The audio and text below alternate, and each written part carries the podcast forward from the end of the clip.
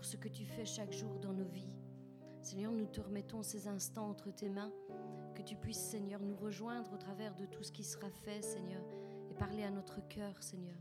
Nous voulons être attentifs à ta parole, Seigneur, afin de recevoir euh, un baume sur notre cœur, Seigneur, selon nos, nos besoins, nos circonstances. Père, je te rends grâce et je te remercie déjà parce que je sais que tu parleras à ton peuple, Seigneur, petits et grands, jeunes et vieux. Personne ne sera oublié. Et je te dis déjà merci pour tout cela. Nous voulons d'ores et déjà venir devant toi telle une grande armée que tu conduis. Nous voulons être à ta suite, Seigneur, et mener ce combat de la foi, le bon combat de la foi, par ta grâce et par ta main tendue, parce que tu es le roi des rois et le Seigneur des seigneurs. Et je te dis déjà merci, parce que tu nous donnes la victoire. Oui, en ton nom, Seigneur, nous sommes plus que vainqueurs. Amen.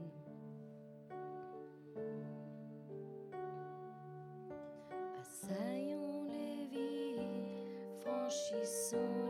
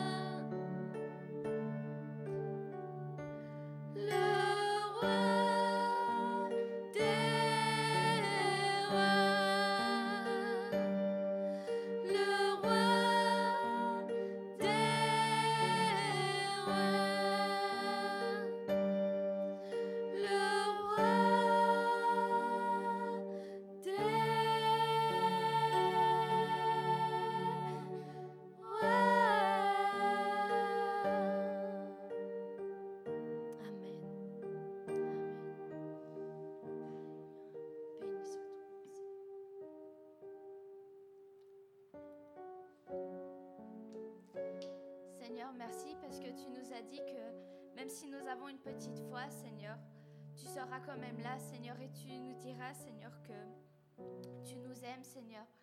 Malgré euh, notre manque de foi parfois, Seigneur, envers, toi, Seigneur, notre manque de confiance, Seigneur. Tu nous dis, Seigneur, que même si nous avons une petite foi, Seigneur, on pourrait accomplir des miracles, Seigneur. On pourra dire à cette montagne de se bouger de là, de notre chemin, Seigneur, et elle le fera. Parce que encore ce matin, Seigneur, tu, tu m'as parlé, Seigneur, et je voudrais partager ça, Seigneur, avec ton peuple, Seigneur. Que parfois tu nous laisses, Seigneur, avoir un Goliath dans notre vie pour que nous puissions trouver le David qui est en nous. Amen. Alors Seigneur, aujourd'hui, Seigneur, nous voulons avoir la foi, Seigneur.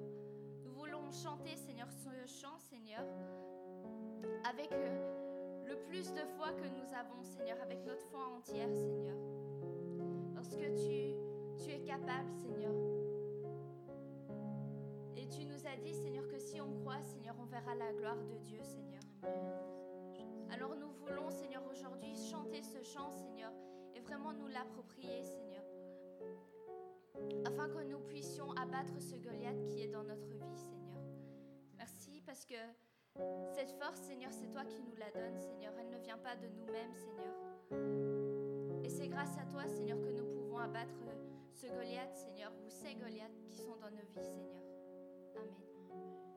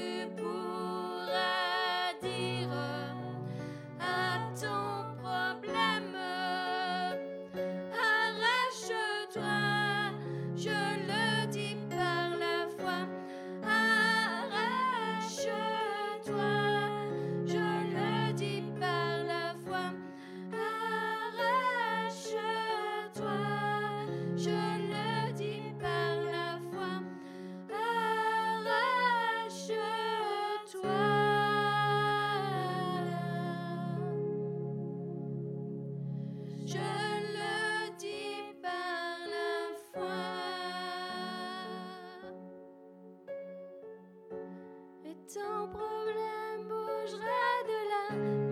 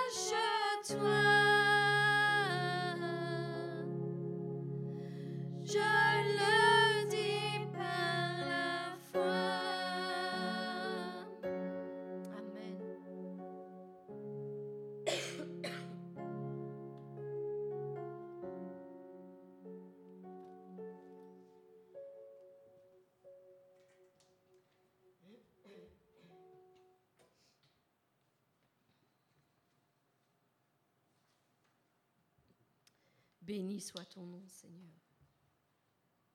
Honneur et louange à toi, Père éternel. Et avant...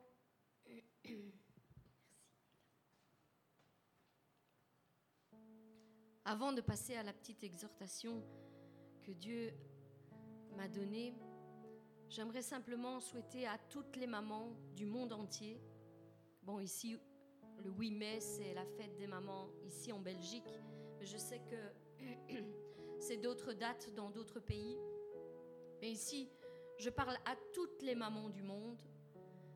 Je vous souhaite une excellente fête des mères. Que Dieu vous bénisse abondamment, puissamment et bien au-delà de tout ce que vous auriez pensé ou même imaginé. Profitez de ce jour qui vous est dédié. Profitez de vos familles, de vos enfants et soyez comblés. Chère maman, soyez comblés. Je sais combien la vie d'une maman est difficile parfois lorsqu'on élève ses enfants. Je sais combien de sacrifices nous pouvons faire pour nos propres enfants. Alors je vous souhaite vraiment bon courage. N'oubliez pas que vous êtes bien plus forte que vous ne le pensez. Et je sais que vos enfants vous rendront tout l'amour que vous leur avez dédié pendant toutes ces années. Et pour toutes celles qui ne sont pas encore mamans jusqu'à ce jour, je vous le dis encore une fois, Dieu ne vous a pas oublié. Au temps voulu, vous serez exaucés. Alors prenez courage, mes sœurs, et soyez bénis encore en ce jour. Alors euh, aujourd'hui, je voudrais faire euh, la suite de l'exhortation que j'avais reçue la semaine dernière et qui disait, vous pouvez changer votre destinée. Et c'est vrai, nous pouvons changer notre destinée. Nous avons ce pouvoir de changer notre destinée. Il n'est pas tout tracé et inflexibles. Au contraire, devant notre Dieu, nous pouvons, nous avons ce pouvoir de changer notre destinée si nous nous adressons à notre Dieu qui a toute autorité et tout pouvoir sur terre. Alors, j'avais pris ce passage dans 1 Chronique 4 à partir du verset 9 qui disait Jabez était plus considéré que ses frères. Sa mère lui donna le nom de Jabez en disant C'est parce, que je l'ai enfanté avec douleur. Jabez invoqua le Dieu d'Israël en disant Si tu me bénis et tu étends mes limites, si ta main est avec moi, et si tu me préserves du malheur, en sorte que je ne sois pas dans la souffrance. Et Dieu accorda ce qu'il lui avait demandé. Dieu a écouté cette prière sincère qui venait d'un cœur humble et qui demandait à Dieu vraiment de l'épargner de la souffrance, même si sa mère lui avait donné ce nom qui euh, représentait tout un avenir peut-être pénible à ses yeux et qui, disait c'est parce que je l'ai enfanté dans la douleur. Mais Jabez ne voulait pas de ce destin qui, qui était annoncé pour lui. Il avait entendu parler de ce Dieu tout-puissant et il voulait changer sa destinée. Alors, mon frère, ma soeur, ce message est aussi pour toi. Toi qui as une destinée qui est tracée devant toi et qui te semble complètement incroyable et improbable, une destinée de tristesse, de maladie, de souffrance, tu as aussi le droit de, pouvoir changer ta destinée. Si tu te confies en celui qui a tout pouvoir et toute autorité, et toute autorité dans le ciel comme sur la terre. Oui, vous pouvez changer le cours de votre vie en regardant aux promesses que Dieu nous a faites et en osant les croire. Il nous disait que la vérité, vous connaîtrez la vérité et la vérité vous rendra libre. La première étape donc pour obtenir la guérison et des miracles, quels qu'ils soient, est de discerner les vérités que Dieu nous donne dans la Bible. Mais il faut les discerner afin qu'elles deviennent une réalité pour notre propre vie personnelle. Il faut que vous vous les appropriez. Et voici le témoignage que nous raconte le pasteur John Austen. Il dit, Un jour je fis la connaissance d'une femme qui avait été grandement affligée dans son corps, et elle me raconta comment elle avait finalement été guérie par la puissance miraculeuse de Dieu. Elle me dit, Pasteur Austen, je lisais régulièrement les promesses de Dieu dans la Bible. Je les lisais encore et encore, et même très régulièrement jusqu'au jour béni où je réalisa soudainement que Dieu les voulait pour ma propre vie. Il voulait me guérir. Il ne voulait pas guérir le monde entier, il voulait me guérir.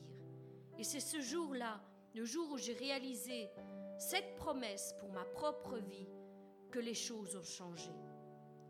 Elle raconta alors au pasteur qu'elle comprit véritablement que Dieu voulait la guérir personnellement et que depuis ce jour, ce fut beaucoup plus facile pour elle d'avoir la véritable foi qui déplace les montagnes, d'avoir la véritable foi qui vient du cœur et non pas seulement de nos bouches.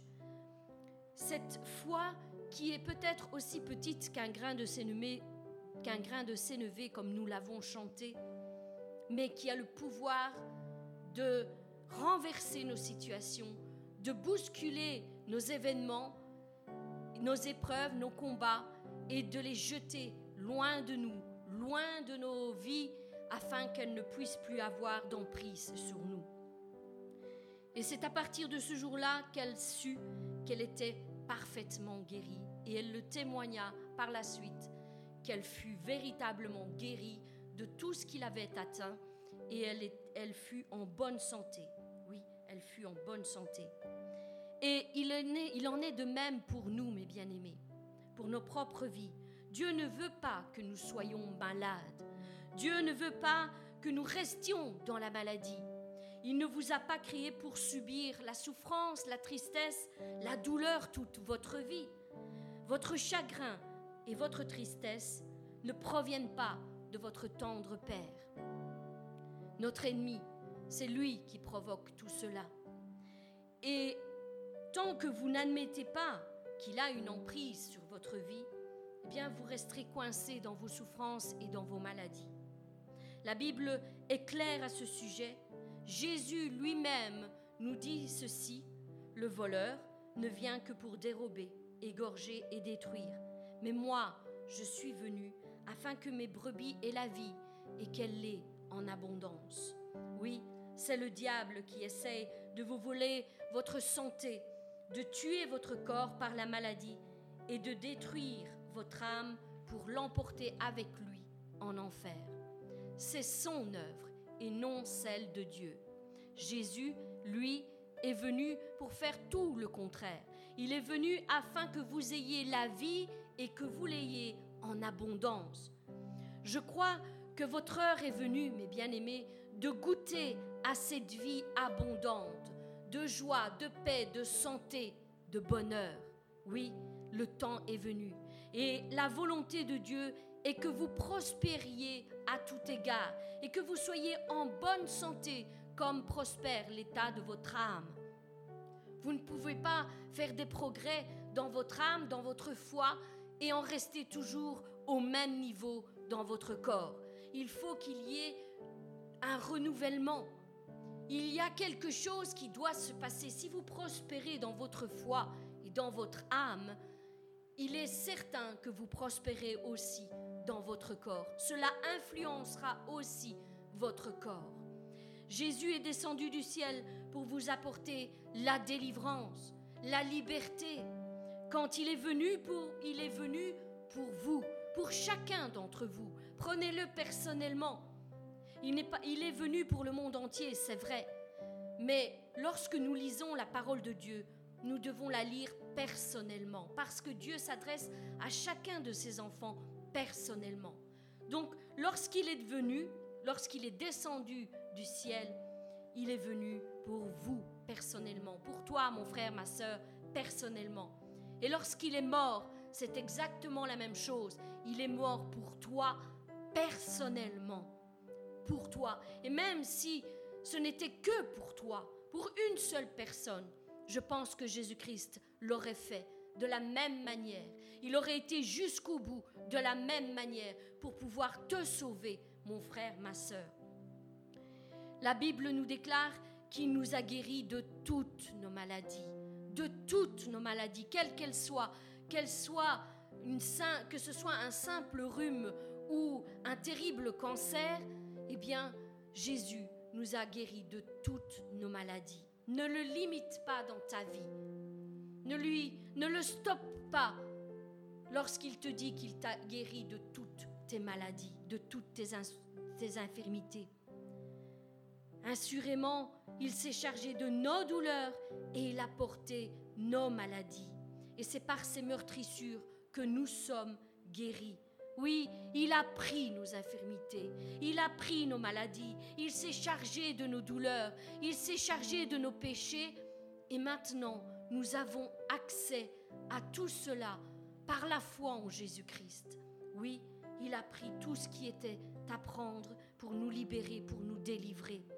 Aujourd'hui, j'aimerais que quelqu'un comprenne ceci et le réalise pour sa propre vie c'est que comme, tout, il a, comme il a porté tous nos péchés, il a aussi porté nos maladies. N'accepte pas juste une chose et rejette l'autre, parce que c'est sur cette croix que tout s'est produit. C'est le même jour, c'est au même moment, et c'est par le même sacrifice qu'il a pardonné nos péchés et qu'il s'est chargé aussi de nos maladies. Donc n'accepte pas le pardon de tes péchés si tu n'acceptes pas la guérison de tes maladies. Reçois les deux aujourd'hui, reçois-les personnellement pour ta propre vie. Oui, tout comme c'est sa volonté que vous ne portiez plus vos péchés, que vous soyez pardonnés de tous vos péchés, ce n'est pas non plus sa volonté que vous portiez encore votre maladie. Il vous veut guéri, il vous veut en bonne santé. Et c'est pour cela qu'il a versé son sang, c'est pour cela qu'il s'est sacrifié. Ce jour-là, pour son époque, pour cette génération dans laquelle cela s'est produit, mais aussi pour toutes les autres générations qui viendraient par la suite. Votre tristesse, votre douleur et votre chagrin ne viennent pas de Dieu, ils viennent du diable. Le Fils de Dieu est venu pour détruire les œuvres du diable. Alors, si tu admets cela, que Jésus-Christ est venu pour cela, alors réalise-le pour ta propre vie. Il a le pouvoir de détruire l'œuvre du diable sur ta vie.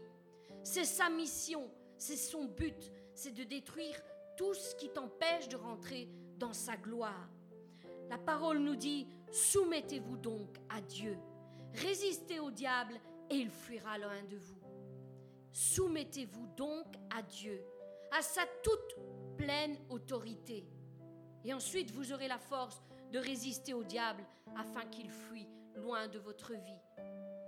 Alors, aujourd'hui, j'aimerais vous dire, à vous qui m'écoutez, levez-vous dans la foi. Levez-vous. Ne restez pas assis sur votre chaise sans rien faire. Ne restez pas abattu à terre en subissant tous les événements et les circonstances de votre vie. Levez-vous dans la foi. Levez-vous. Rebellez-vous contre votre maladie, contre votre infirmité, contre votre problème, contre votre, votre plus grande épreuve. Rebellez-vous contre tout cela. Rejetez cela loin de vous et acceptez l'œuvre de Dieu sur votre vie.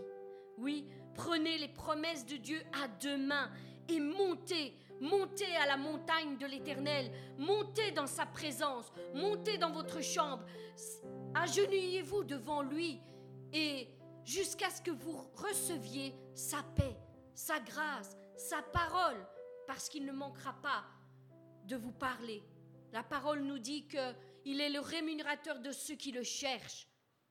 Malheureusement, bon nombre de nos frères et de nos sœurs se contentent de subir les circonstances sans jamais rien faire. Ils ne montent pas à la montagne de l'Éternel, ils ne montent pas dans la présence de Dieu, ils ne cherchent pas la parole de l'Éternel pour leur vie, pour leurs circonstances. Et ensuite, ils se plaignent que Dieu ne fait rien pour eux. Dieu est le rémunérateur de ceux qui le cherchent. Et ceux qui le cherchent sont sûrs, ils sont assurés de le trouver. Dieu n'est pas un Dieu qui se cache. Non, il se laisse trouver par ceux qui le cherchent. Alors mon frère, ma soeur, aujourd'hui, j'aimerais te dire, cherche ton Dieu, parce qu'il a quelque chose à te dire, il a quelque chose à faire en ta faveur. Cherche la face de Dieu, cherche la présence de Dieu, cesse de te lamenter, cesse de te rebeller, lève-toi dans la foi et cherche sa présence, car c'est un Dieu fidèle et il ne manquera pas de te parler. Oui, vous avez le pouvoir de changer votre destinée en invoquant le Dieu des miracles. Les miracles ne sont pas finis. Encore au jour d'aujourd'hui, Dieu fait encore des miracles chaque jour pour chacun de ses enfants, pour ceux qui le cherchent de tout leur cœur, de toute leur âme, de toute leur force. Oui, cessez d'être paralysés par la peur. Nous ne cessons de faire des messages sur la peur ici au sein du bon samaritain. Mais je suis sûre que d'autres églises, d'autres hommes et femmes de Dieu ne cessent de parler de l'emprise de la peur sur cette génération. Parce qu'elle a une grande emprise sur cette génération. La peur est le contraire de la foi. Si tu as la foi, la peur doit fuir. Mais si tu as peur, si tu restes paralysé, coincé dans tes peurs et dans tes angoisses, tu ne pourras jamais faire augmenter ta foi. J'aime le dire et je veux le répéter encore aujourd'hui. La peur chasse la foi. Tu ne peux pas avoir les deux dans ta, propre vie et dire que tu as assez de foi pour euh, que Dieu agisse dans ta vie. C'est soit tu as un, soit tu as l'autre. Alors choisis, choisis la foi. Choisis la foi. Lève-toi dans la foi. Et si tu penses que tu n'en as pas assez, recherche la présence de Dieu et Dieu augmentera ta foi. Oui, et tu auras assez de foi pour que sa main s'étende et qu'elle change ta vie, qu'elle change ton histoire. Oui, revêt-toi de toutes les armes que Dieu t'a données. Il t'a donné tout ce qui était que tu avais besoin pour que tu puisses être victorieux. Alors revêt-toi de toutes ces armes. Comme le matin tu te lèves dès l'aube et que tu, tu revêts tes vêtements euh, charnels, eh bien fais la même chose dans la foi. Lève-toi, pose le pied à terre et dis, déclare, aujourd'hui l'ennemi va être vaincu sur ma vie. Je me revêt de toutes les armes que Dieu m'a données. De toutes. Et s'il m'en manque une, Dieu va me l'ajouter parce que je veux croire en sa parole, parce que je veux changer mon destin, je veux changer mon histoire. Je sais qu'il y a plus avec Dieu, plus que d'être assis sur une chaise et d'aller tous les dimanches à l'église. Il y a plus que tout cela. Ce n'est pas ça la vie chrétienne. Dieu vous nous donner tellement plus, tellement plus. Ne te suffit pas, ne sois pas satisfait de ce que tu as, désire plus, toujours plus dans le royaume de Dieu. Oui, lève-toi dans la foi, reçois cette révélation aujourd'hui pour ta propre vie, mon frère, ma soeur, et invoque le Dieu des miracles. Dieu nous dit ceci, invoque-moi et je te répondrai.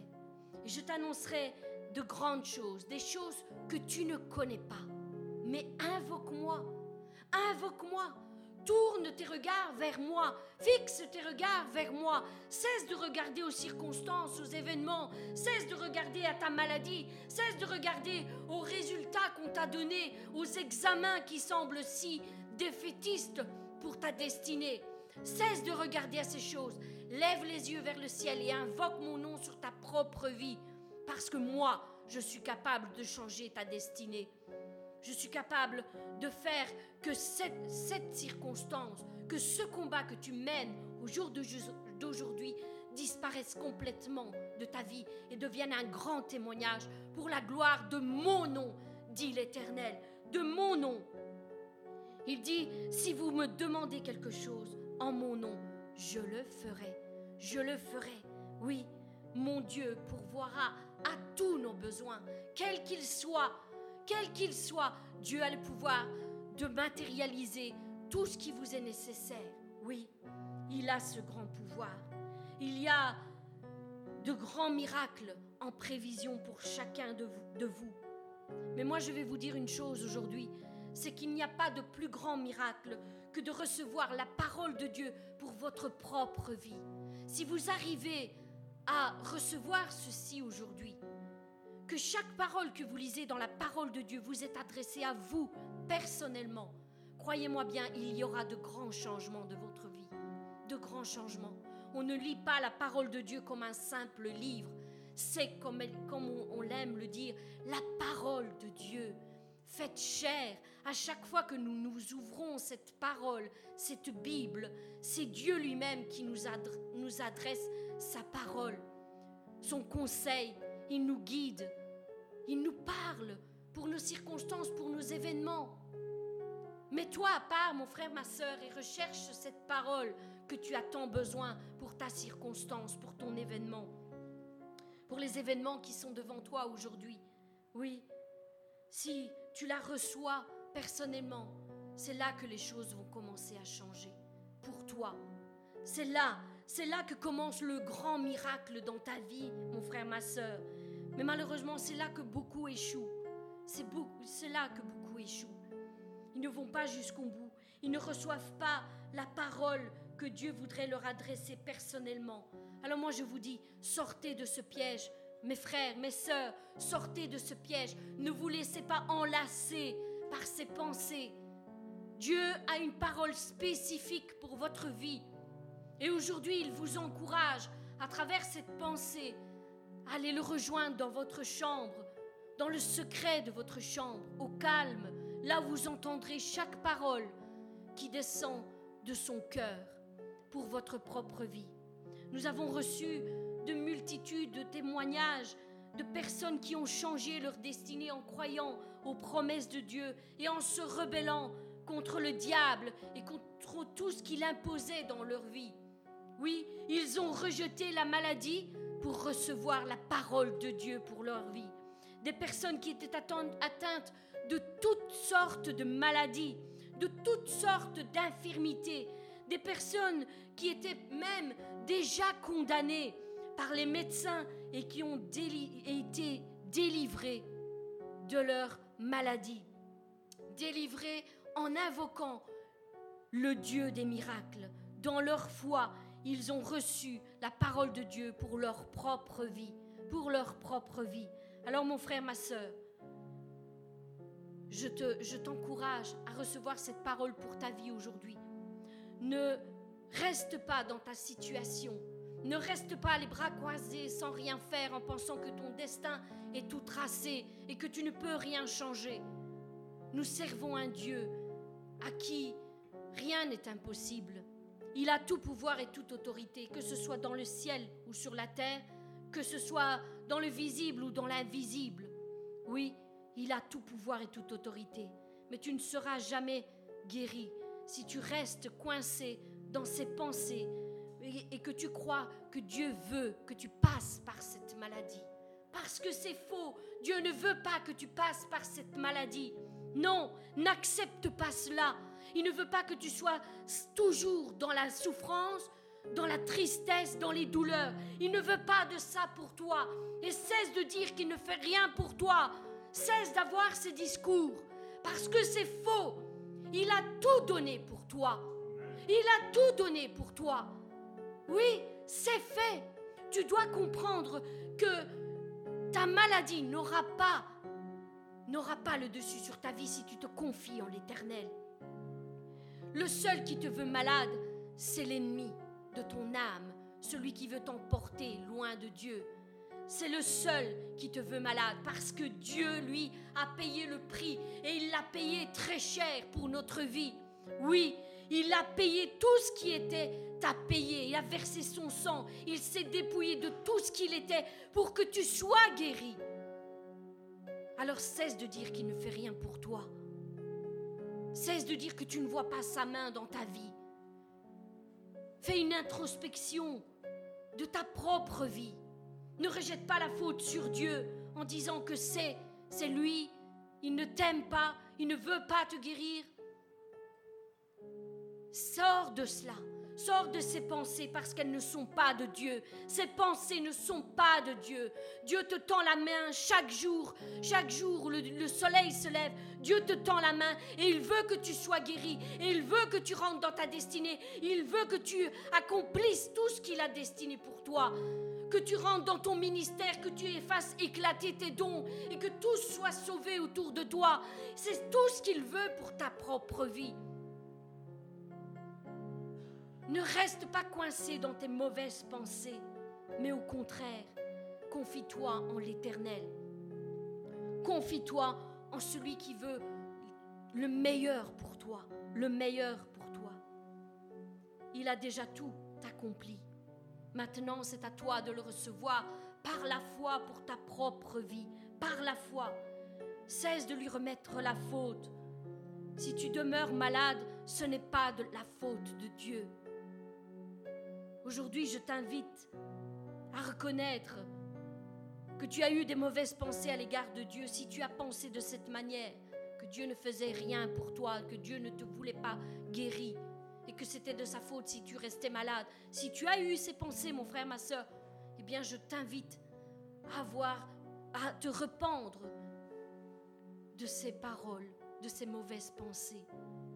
N'aie pas des pensées arrogantes envers, Dieu, parce que lui veut le meilleur pour toi. Oui, il veut le meilleur pour toi. Repends-toi de ces mauvaises paroles et reçois la guérison qu'il t'offre jour après jour. Sors de la peur, sors de tes mauvaises pensées, sors de ton incrédulité. Ne reste pas emprisonné dans tout cela. Sors de tout cela et demande par Dieu à Dieu et reçois ta guérison par la foi au nom de Jésus-Christ. N'accepte plus silencieusement ta maladie, ta tristesse, ton chagrin, ton rejet dans, ton, dans ta circonstance. Ne dis pas que c'est la fatalité et que rien ne changera. Au contraire, ton destin est tout tracé par Dieu et l'ennemi fait tout ce qu'il peut pour te dévier de cette, de cette destinée. Reconnais qui est ton véritable ennemi. Reconnais qui est ton véritable ennemi. Et ton ennemi n'est pas Dieu. Sors de cela. Tu peux tout changer. C'est entre tes mains.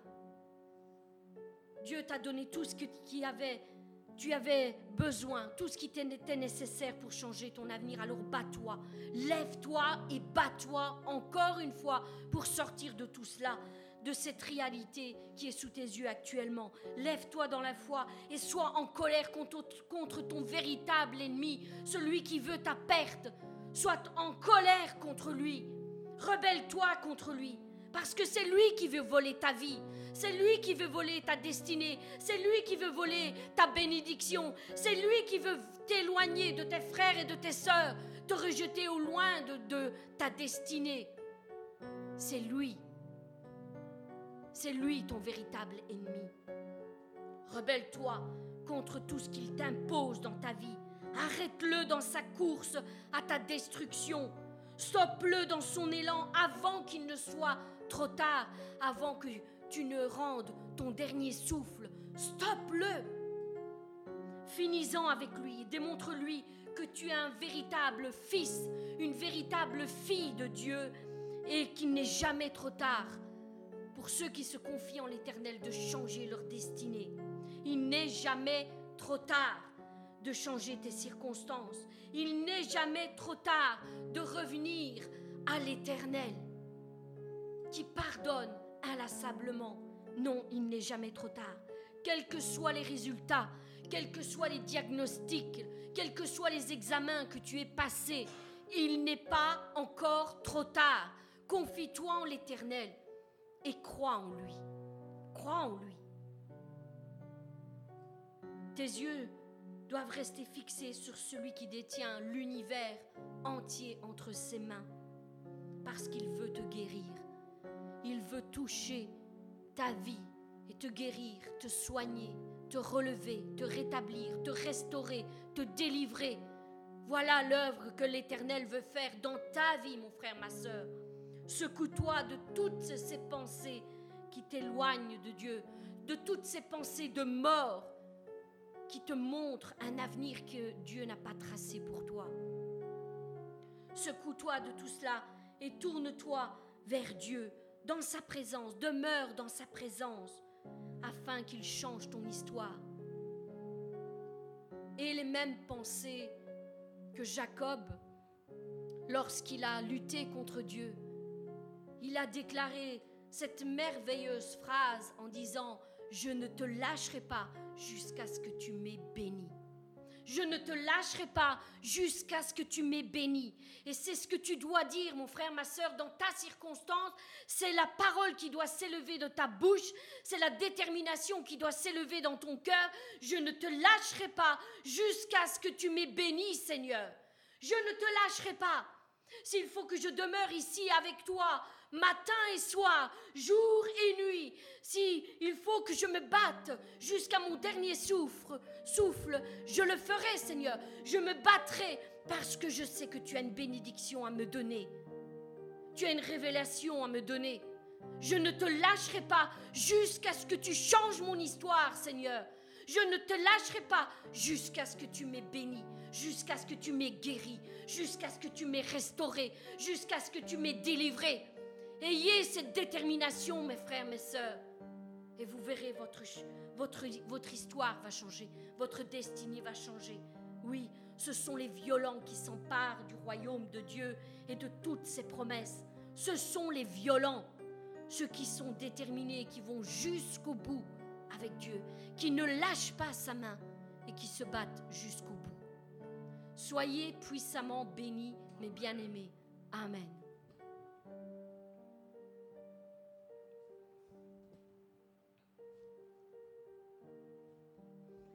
Nous allons maintenant passer à la parole de Dieu. Nous allons laisser euh, la place au pasteur pour qu'il puisse encore nous guider, dans le message que Dieu a déposé sur son cœur.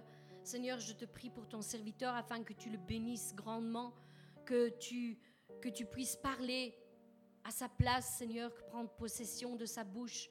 Seigneur, et que tu puisses donner à ton peuple tout ce dont il a encore besoin d'entendre encore en ce jour. Seigneur, bénis-le puissamment et que ton Saint-Esprit puisse être en toute liberté au nom de Jésus-Christ. Amen. Soyez bénis.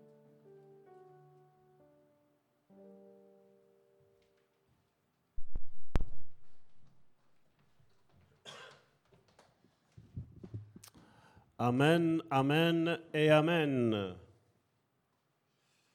Je ne sais pas vous, mais moi j'ai bien été béni. Qu'est-ce qu'on fait? On en arrête ici? Ou on continue On continue, donc la majorité l'emporte. voilà, donc euh, bonne fête à toutes les mamans. Bonne fête à ma maman qui est à la maison, qui regarde, je la salue. Soyez bénis, toutes les, toutes les mères.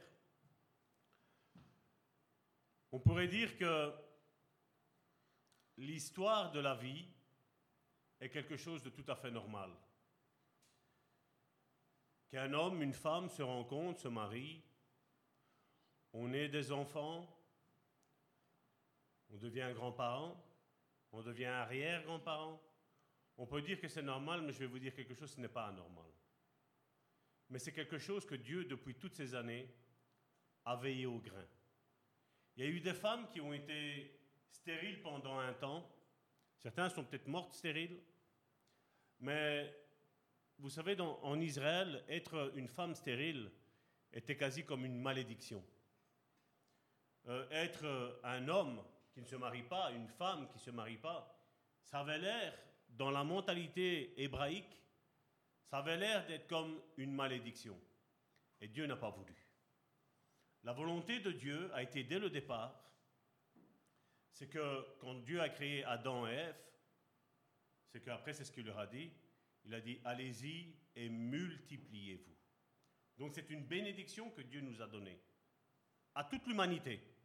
Qu'on soit croyant, qu'on ne soit pas croyant, qu'on soit chrétien, qu'on ne soit pas chrétien, c'est une bénédiction que Dieu a relâchée et depuis toutes ces milliers d'années, eh bien c'est toujours là. Et comme je dis, tout est, tout est volonté de Dieu. Et je vais vous dire qu'il n'y a que la volonté de Dieu qui s'accomplit. Même si aujourd'hui le mal est dehors, au travers euh, les vols, les meurtres, les viols, la méchanceté, l'arrogance, je veux dire, mais Dieu règne. Dieu est souverain. Et Dieu veut, pour nous tous, nous donner un avenir et une espérance. Et c'est à nous à avoir confiance en lui en lui disant, Seigneur, ma vie est, entre tes mains, fais-en ce que tu veux. Et ensuite, ben oui, bien entendu, comme Karine tantôt le disait, Dieu a envie que nous soyons guéris. Parce que justement, il a donné Jésus pour ça. Parce que c'est grâce à ses meurtrissures que nous sommes guéris. C'est grâce à, son, à, ce qu'il a subi à la croix que nous sommes sauvés. Et c'est bizarre tout le temps quand je parle avec des chrétiens et que je vois qu'on me dit Ouais, mais je ne sais pas si Dieu veut me guérir. Non, Dieu veut te guérir. Tu n'as pas à douter, tu n'as pas à avoir une once de doute. Jésus le disait quand il rencontrait quelqu'un qui était malade, quelqu'un qui était souffrant, quelqu'un qui était paralytique, quelqu'un qui était allongé sur un lit. Jésus disait Que veux-tu que je te fasse? Dieu veut accomplir les désirs de notre cœur. Mais est-ce que nous, nous voulons être heureux? Ça, c'est la question qu'on doit se poser. Parce que certains, c'est vrai, tu parles avec eux, c'est toujours en train de se lamenter. Mais si tu te lamentes, ne prétends pas après avoir la main bénissante de Dieu sur ta vie. Parce que quand Dieu va te bénir, de quoi vas-tu te lamenter? Quand Dieu va te guérir, de quoi vas-tu te, te lamenter? Quand Dieu va te sauver, de quoi vas-tu te lamenter? Ça, c'est une question qu'on doit se poser. Est-ce que ce que Dieu a mis comme désir dans mon cœur, est-ce que je veux qu'il se réalise? Est-ce que je le veux? Et si Dieu le réalise, ça doit être un sujet de témoignage. Le mariage, je veux dire, quand un homme rencontre son épouse ou son épouse rencontre son époux, ça doit être un témoignage. Dire voilà, j'ai prié durant toutes ces années et voilà, voilà, je chéris mon mari, je chéris mon épouse. quand, quand l'homme et la femme puis se, sont mariés et qu'ils sont ensemble pendant X temps, et que les enfants arrivent, dire merci Seigneur, merci pour les enfants, avoir une attitude de reconnaissance. Quand peut-être on peut avoir des grands-parents, des parents, on peut avoir des arrière-grands-parents qui peut-être n'ont pas été un témoignage. Je n'ai pas à suivre leur témoignage, j'ai à suivre ce que la parole de Dieu m'enseigne. Moi, j'ai envie de quitter cette terre ici où on me dira, ben, Salvatore a été un brave type, un homme de Dieu qui craignait Dieu, qui avait une sainte révérence pour les choses de Dieu. C'est ce que j'ai envie qu'on dise de moi. J'ai pas envie qu'on dise, oh, mais Salvatore, c'était un, un, bon vivant. Non. Ça, c'est, ça, c'est rien, ça. J'ai envie qu'on dise de moi, il craignait Dieu. Comme Étienne, un homme rempli de sagesse, craignant Dieu, la Bible nous dit. Et donc, je crois qu'aujourd'hui, je vais quand même clôturer euh, cette thématique. On verra la semaine prochaine ce que, ce que j'aurai. J'avais voulu commencer, mais j'ai été arrêté pour la, pour, la, pour la prochaine. Donc, nous verrons bien cette semaine-ci qu'est-ce que le Seigneur m'inspirera à, vous donner la semaine prochaine. Ce qui va nous compter, c'est aujourd'hui de nous focaliser, de finir ce que nous avons ici. Et la semaine dernière, nous avions parlé euh, de Luc chapitre 11. Nous avons clôturé avec ce passage du verset 11 à 13, donc de, de Luc chapitre 11, qui disait, Quel est parmi vous le Père qui donnera une pierre à son fils s'il lui demande du pain? Donc on voit que la volonté du Père, quand Jésus, c'est Jésus qui parle ici, la volonté de, Jésus, c'est d'accomplir les désirs de notre cœur, mais qui sont en accord avec ses désirs. C'est comme on, dit, l'homme qui va demander, Seigneur, est-ce que tu veux que, tu que je me marie? Ben oui, c'est une, une volonté de Dieu. Parce que l'humanité doit, doit continuer. Et l'homme seul, on le voit, Adam, quand il était dans le jardin d'Éden, il avait tous les animaux. Mais il n'y a rien, rien qui a su consoler son cœur, à part la femme. D'ailleurs, quand il a vu la femme qui est devenue sa femme, il a dit, c'est la chair de ma chair et os de mes os. Oui, c'est une volonté de Dieu de se marier. Oui, c'est une volonté de Dieu d'avoir des enfants. Oui, c'est une volonté de Dieu d'être guéri. Oui, c'est une volonté de Dieu d'être sauvé. Mais ce que Dieu veut avant tout, c'est qu'il soit reconnu comme Père. Et c'est ce que je disais, c'est la semaine dernière ou la semaine d'avant, entre Matthieu chapitre 5 jusqu'à la fin de Matthieu chapitre 7, Jésus, dans ces trois chapitres, a parlé de 17 fois du Père.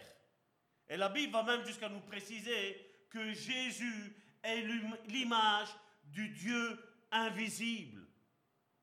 Il est venu nous révéler le Père. Jésus n'est pas venu nous révéler une religion, il est venu nous révéler qu'il y a un Dieu qui est là en haut, qui veut être autre chose qu'un Dieu.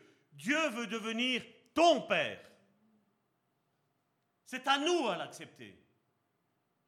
Nous devons, et on le verra après, on, a respecté nos pères. Je, n'ai qu'un père. Mais je rends grâce à Dieu qu'en épousant ma, femme, j'ai eu un autre père, mon beau-père. Mon beau-père qui est le père de, de, mon épouse. La même chose avec ma mère, j'avais une mère, mais en épousant ma mère, ma femme, j'ai eu une autre mère. Dieu veut une multiplication de ça. Mais avant tout, Dieu est souverain dans tout. Dieu veut devenir vraiment mon Père, le Père par excellence. Je sais que je peux faire tous mes efforts pour devenir un bon Père.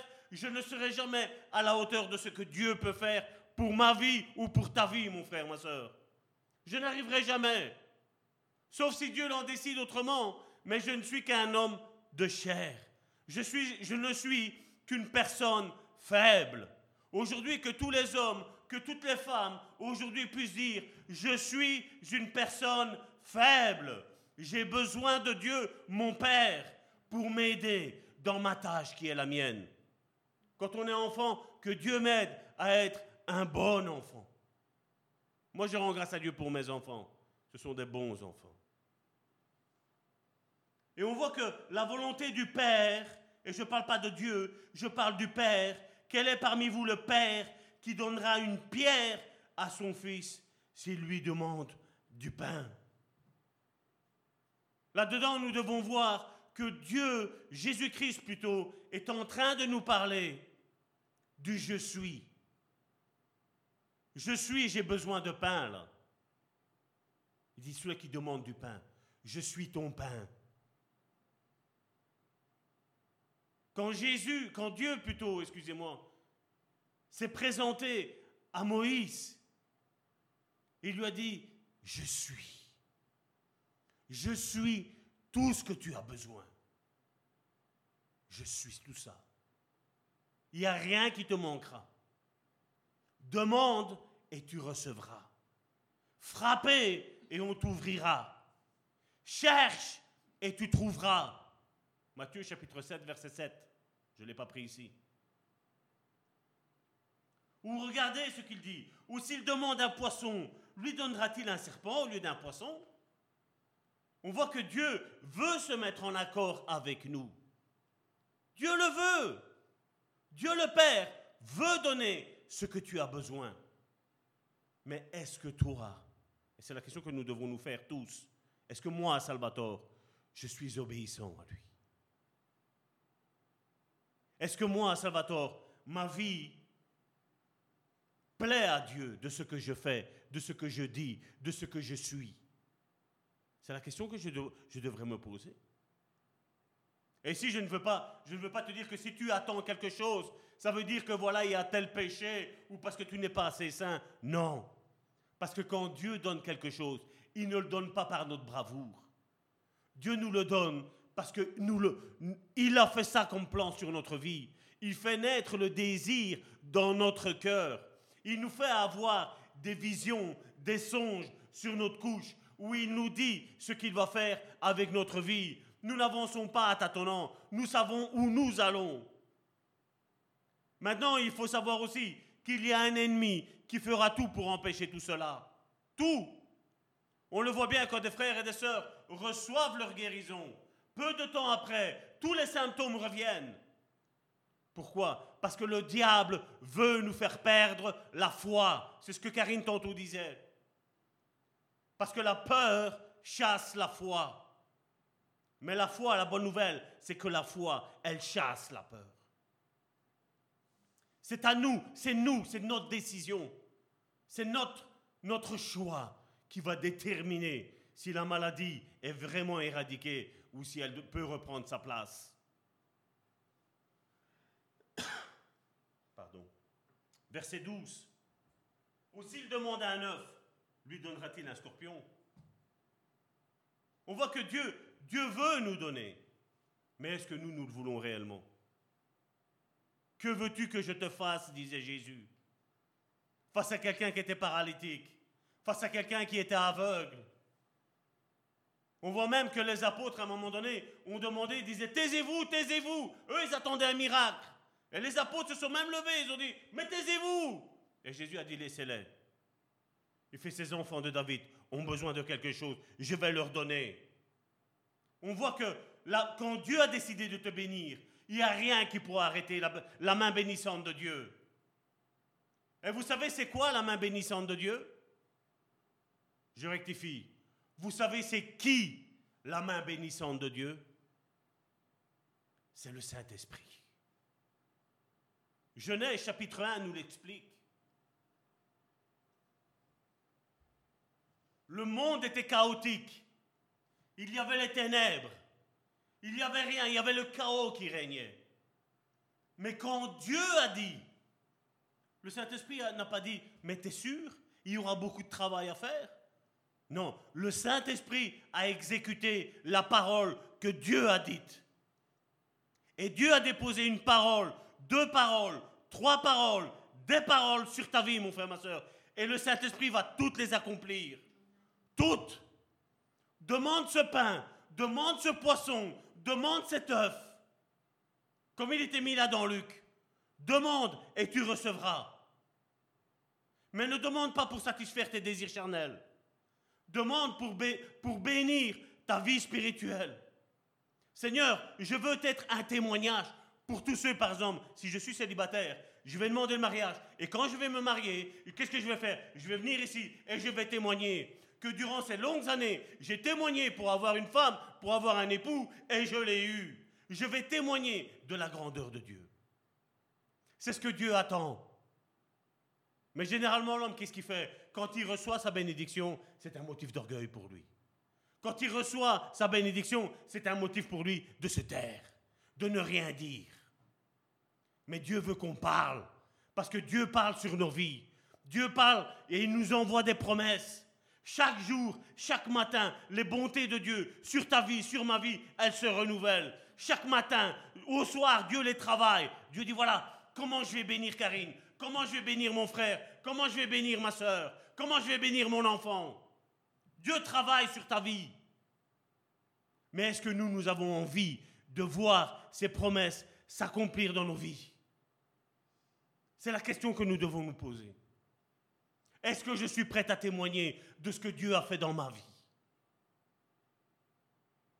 Est-ce que je suis prêt? Et je vais te dire, beaucoup ne sont pas prêts. Beaucoup ferment la bouche sur tout ce que Dieu fait.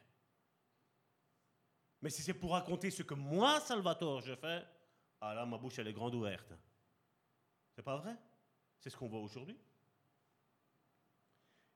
Et Jésus dit au verset 13, si donc méchant comme vous l'êtes, ça veut dire que c'est pas qu'on est méchant dans le sens d'être méchant. C'est qu'il dit, si vous, avec votre nature adamique, celle d'Adam, vous savez donner de bonnes choses à votre, frère, à votre enfant. Quel est le père qui va les donner à un scorpion à son enfant? Quel est le père qui va les donner à un enfant à un serpent? Quel est le père qui va faire ça? Le père qui fait ça est l'homme le plus insensé, ou si c'est la femme, la mère la plus insensée. Chaque père, même avec une nature adamique, une nature pécheresse, veut le bien de ses enfants.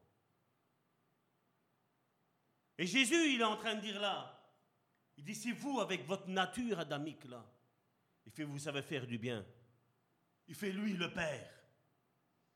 Lui le Père de tous les enfants, de toute la création. Il a envie de faire du bien à ses enfants. Et comme Karine nous disait justement, combien de fois nous discutons avec Dieu? Je rectifie, nous nous disputons avec Dieu. Pourquoi Pourquoi Pourquoi? Seigneur, je t'attends. Et le Seigneur dit, moi aussi, je t'attends. Je t'ai demandé quelque chose et tu ne le fais pas. Ça aussi, un Dieu peut le faire. Des fois, nous sommes le pire ennemi que tu as, mon frère, ma soeur. Vous savez, c'est qui? C'est notre chair. C'est notre ego. C'est notre personne. C'est ça, des fois, qui empêche Dieu de nous bénir. Si donc méchant comme vous l'êtes, vous savez donner de bonnes choses à vos enfants, à combien plus forte raison le Père céleste donnera-t-il le Saint-Esprit à ceux qui le lui demandent La main bénissante de Dieu, comme je vous disais tantôt, c'est le Saint-Esprit. C'est lui maintenant. Vous savez, l'Ancien Testament nous a parlé d'un Dieu. Et je voudrais vous dire que déjà même dans l'Ancien Testament, on le verra après, Déjà dans l'Ancien Testament, Dieu a toujours eu envie, dans sa tête, la vision de Dieu, c'est que le, peuple d'Israël appelle Dieu Père. Non pas Dieu, parce que Dieu, ça veut dire quelqu'un de lointain. Ça veut dire juste quelqu'un qui te donne tous ses bienfaits. Mais Dieu avait, dans tout l'Ancien Testament, avait un seul désir. Qu'un seul juif, un seul peuple béni, un seul, de ces hommes-là, de ces femmes-là, appelle Dieu Père. Personne ne l'a fait. Puis Jésus est venu. Deuxième personne de la Trinité, Jésus vient et il nous montre l'amour du Père. L'amour merveilleux du Père. Il nous montre la volonté de Dieu.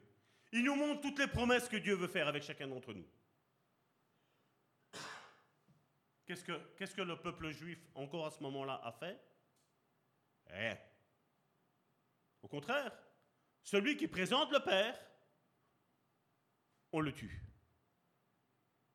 Puis il y a cette résurrection de Jésus, il y a cette montée de Jésus au ciel, se mettre à la droite du Père, et ensuite, qu'est-ce qui se passe? Intervient la troisième personne de la Trinité, le Saint-Esprit qui vient. Le Saint-Esprit que personne ne peut arrêter. Quand Dieu dit quelque chose, le Saint-Esprit se met à l'œuvre et il n'y a rien qui peut l'arrêter. Parce que la volonté de Dieu doit s'accomplir. On le voit bien qu'à un moment donné, certains se sont opposés au Saint-Esprit. Certains ont même menti au Saint-Esprit. Nous avons vu la fin qu'ils ont fait. C'est eux qui sont morts. Et là maintenant, nous avons aujourd'hui, avec le Saint-Esprit, une possibilité illimitée. Nous sommes comme Dieu. Nous ne le sommes pas. Nous le serons plus tard. Quand Jésus reviendra rechercher son Église. Quand il y aura ce millénium qui va se passer. Ou quand à un moment donné, il va y avoir le grand tribunal. Il va y avoir ce grand jugement où toutes les personnes qui ont, qui ont passé sur cette terre ici tous vont ressusciter. C'est ce que la Bible nous dit. Aussi bien les bons, aussi bien les mauvais, tout le monde ressuscitera. Donc je ne sais pas si tu arrives à imaginer cette grande scène. Je ne vais pas dire mondiale, mais universelle.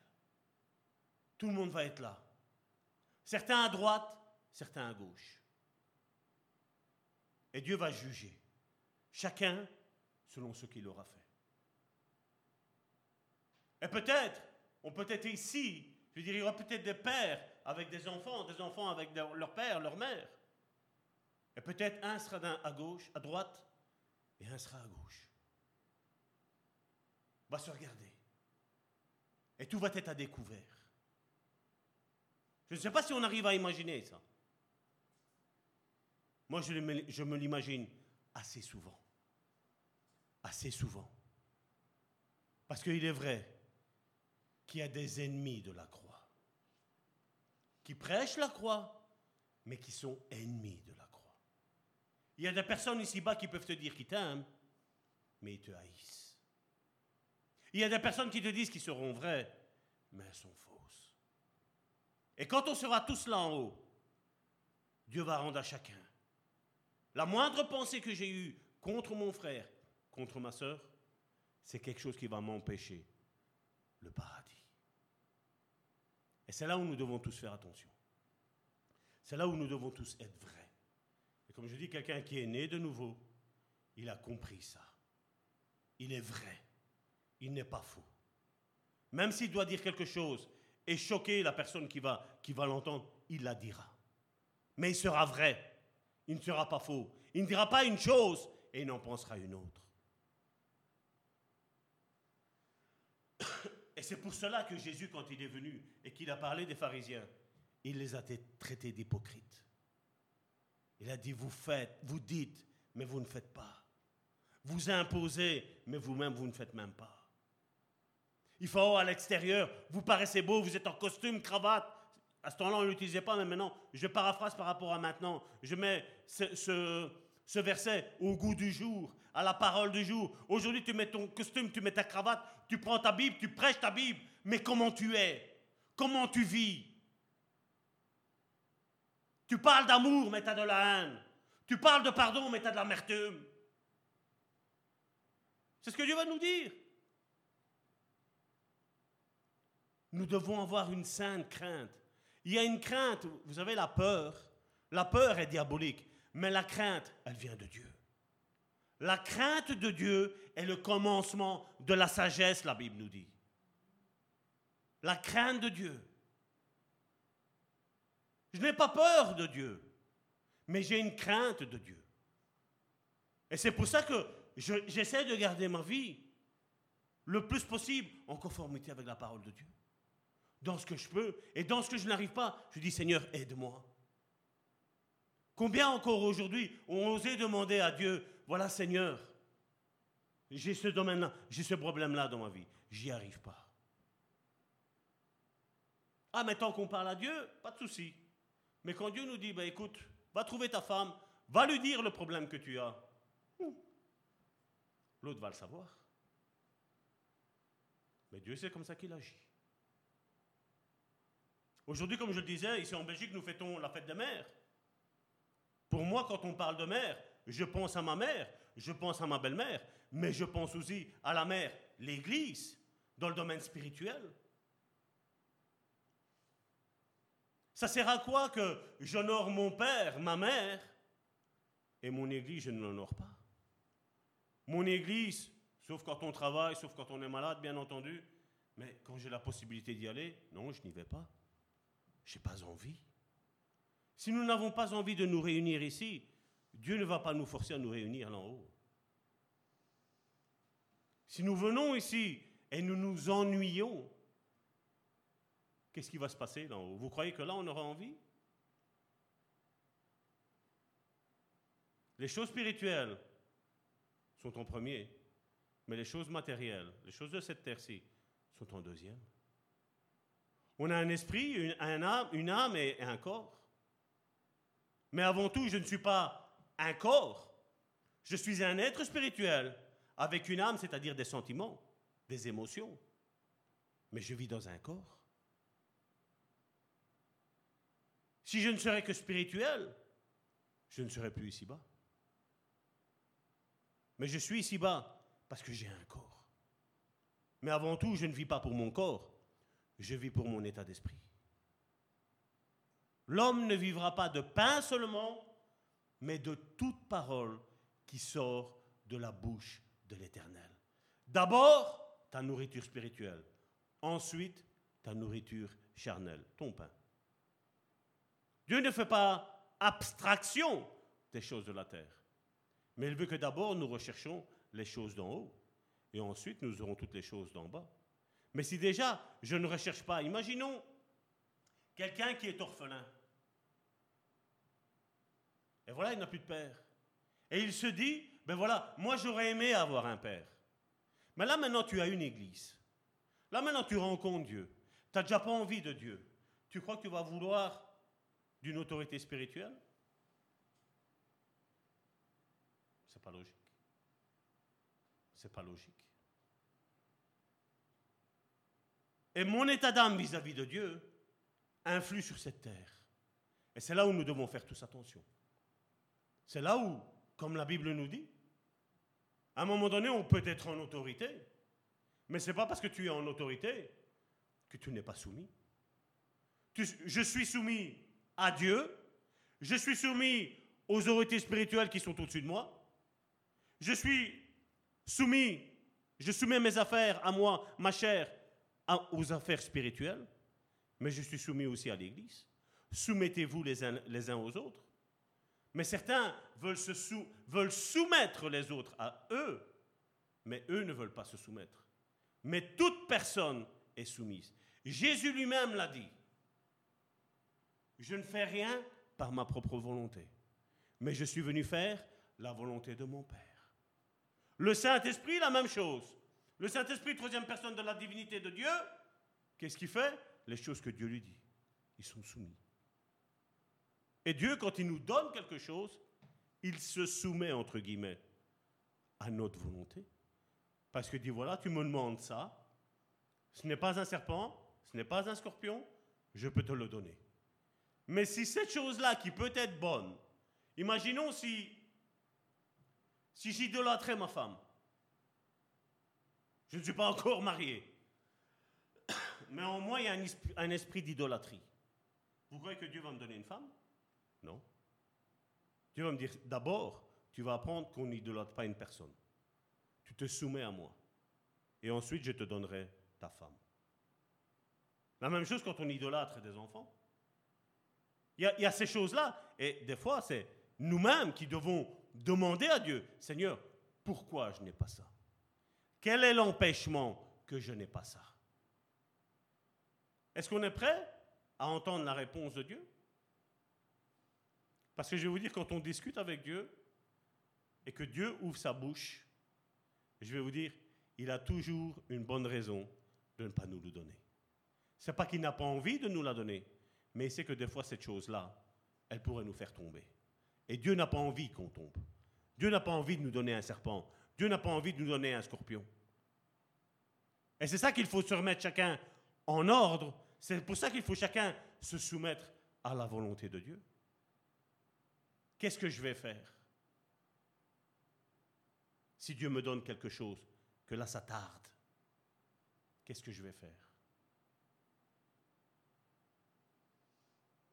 Aujourd'hui, c'est facile à se soumettre à la télévision.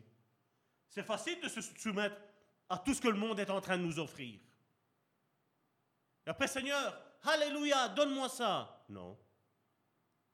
Non, Dieu ne donnera pas. La même chose avec Dieu, c'est une histoire de confiance. La foi a comme racine la confiance. La confiance et la fidélité à, à la parole de Dieu. Si maintenant je n'ai pas confiance que Dieu veut me guérir, pourquoi Dieu devrait me guérir? La volonté de Dieu, c'est de le faire. Et il l'a donné à tout le monde au travers de Jésus-Christ. Mais maintenant, si moi, je n'y crois pas, il ne faut pas que je prétende avoir quelque chose. Hein. Si moi-même, déjà, je n'y crois pas. Si moi-même, c'est tantôt Dieu me guérit, tantôt Dieu ne me guérit pas.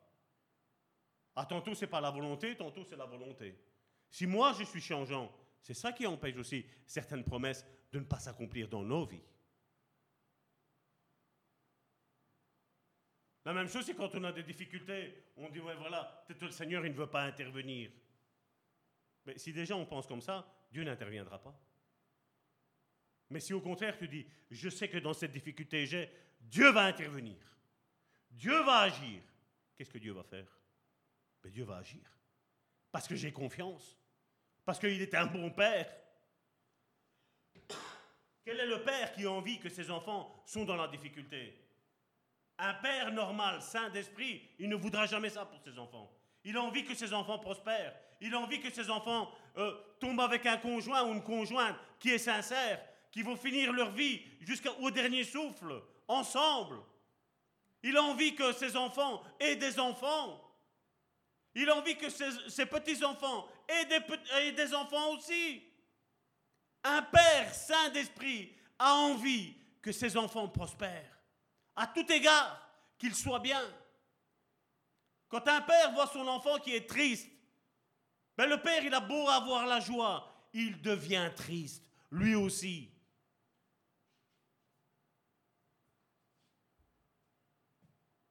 Le rôle que Jésus est venu faire, c'est pas rien que de nous sauver. Beaucoup pensent à ce Jésus sauveur, mais Jésus n'est pas venu faire que ça. Jésus est venu premièrement nous ramener au Père. Te faire découvrir, nous faire découvrir qu'il est un Dieu aimant, qu'il est un Père aimant, qui est un Père qui est proche de ses enfants, qui est à l'écoute de ses enfants, et qui veut agir en leur faveur, pas en leur défaveur. Tout père saint d'esprit ou toute mère sainte d'esprit voudra le meilleur pour ses enfants. D'abord ses enfants et après les autres. Mais c'est d'abord les enfants. Et c'est comme ça que Dieu pense aussi. C'est comme ça que Dieu agit. Dieu veut bénir. Mais veut d'abord bénir ses enfants. Dieu veut guérir, mais veut guérir d'abord ses enfants. Dieu veut sauver, mais il veut sauver toute l'humanité. Et tous ceux qui vont l'accepter, Dieu sait qu'à partir du moment où cet enfant-là va dire Père, maintenant je t'accepte non plus comme un Dieu, mais je t'accepte comme un Père, automatiquement tu deviens enfant de Dieu. Automatiquement Dieu te donne le Saint-Esprit. Et le Saint-Esprit va attester à ton esprit, le tien, pas celui de Dieu, à ton esprit, que là, à partir de ce moment-là, tu es un enfant de Dieu. Tu es un enfant aimé de Dieu. Tu es un enfant chéri de Dieu. C'est ce que Dieu veut faire avec chacun d'entre nous. Mais combien disent non, non, c'est trop d'amour. C'est trop d'amour. Dieu, tu es, tu es trop attendri, attendrissant. On a plus la vision d'un Dieu qui frappe, d'un Dieu qui attend qu'on chute pour nous frapper. Combien ont cette vision de Dieu comme ça? Que Dieu nous attende au tournant. Que Dieu, combien il y en a qui pensent que Dieu attend que tu tombes. Dieu n'est pas comme ça. Dieu a envie que tu restes debout sur tes jambes. Mais maintenant, c'est mon obéissance qui va faire que je reste debout ou si je tombe. Mon obéissance. Dans Jean chapitre 14, verset 6, regardez ce qu'il nous est dit.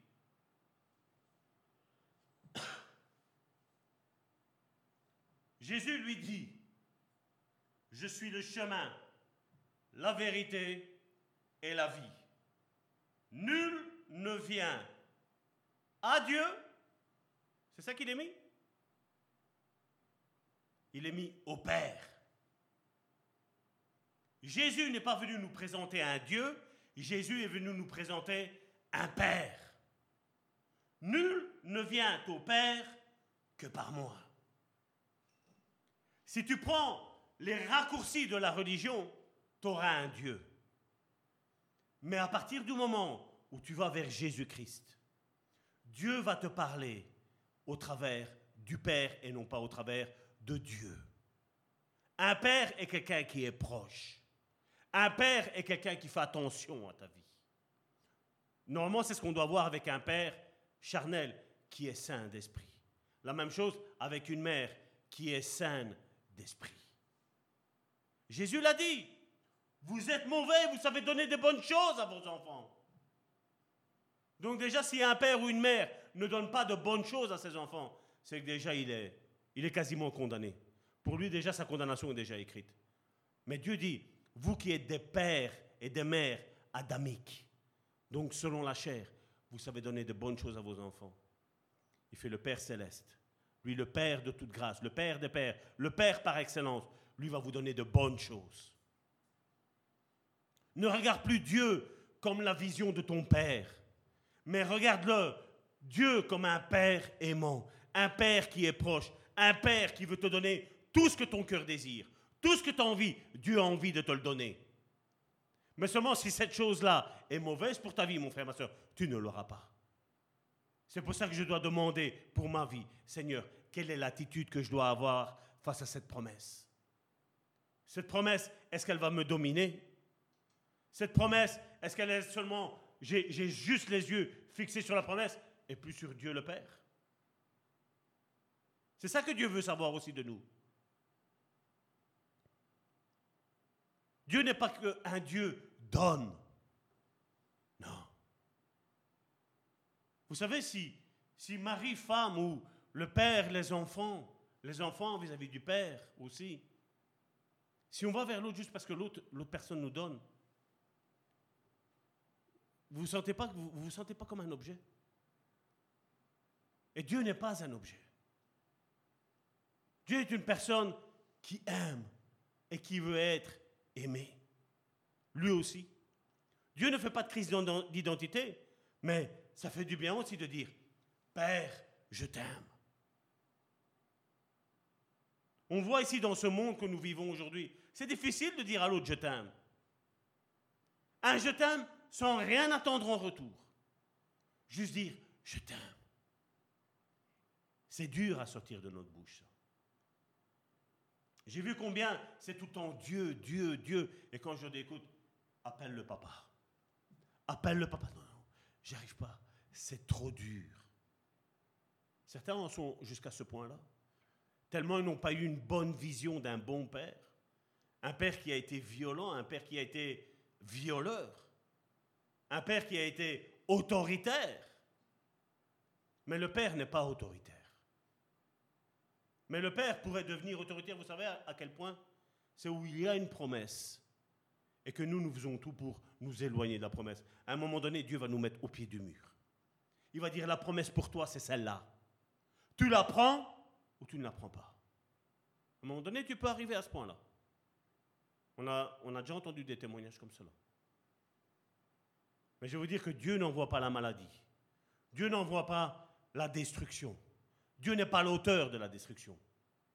Dieu n'est pas l'auteur de la haine. Mais seulement mes choix vont déterminer ce que Dieu va faire dans ma vie. il y a une promesse, et la promesse est sur ce chemin-là. Je dois me mettre là. Avec Dieu, il n'y a pas de raccourci. Avec Dieu, il n'y a que un chemin. Jésus l'a dit, je suis le chemin. Il n'a pas dit, je suis un des chemins, il a dit, je suis le chemin. Et c'est à moi, c'est à toi, à te mettre dans le chemin de Jésus-Christ. Et là, tout ce qu'il a promis, toutes les promesses, elles s'accompliront. Certainement même. Je vais rajouter ça. Certainement. C'est ce qu'il nous est dit dans Habakkuk. Si la promesse tarde, attends-la. Attends-la, car elle s'accomplira certainement. Certainement qu'elle s'accomplira. Parce que Dieu n'a aucune racine de mensonge. La seule racine que Dieu a, c'est celle de vérité.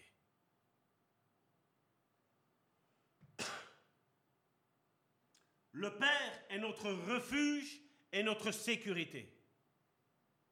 C'est lui qui nous a envoyé l'Esprit Saint, qui nous fait d'abord sentir que nous sommes enfants de Dieu et accomplit la même mission que Jésus de nous révéler le Père. Le Saint-Esprit, c'est ce qui nous fait. La religion t'enseignera un Dieu, mais une personne qui est ointe du Saint-Esprit, conduite du Saint-Esprit, te montrera que Dieu est Dieu, mais que Dieu est avant tout Père. Et il veut se révéler dans ta vie comme un Père. D'ailleurs, regardez ce qu'il est mis dans Jean chapitre 14, verset 26. Mais le consolateur, l'Esprit Saint, que le Père enverra en mon nom, vous enseignera toutes choses et vous rappellera tout ce que je vous ai dit. Le Saint-Esprit ne viendra jamais rajouter quelque chose que Jésus n'a pas dit. Mais le Saint-Esprit nous rappellera toujours tout ce que Jésus nous a dit. Et je vais vous dire, je ne l'avais pas pris ici, mais Massimo, normalement, tu sais le mettre. Euh, tu sais me rajouter Malachie, chapitre 1, verset 6. C'est pour vous prouver que je ne vous invente pas des choses. Mais pour vous dire que déjà dans l'Ancien Testament, dans l'Ancienne Alliance, Dieu avait envie d'être appelé par le peuple élu, être appelé Père et non plus Dieu.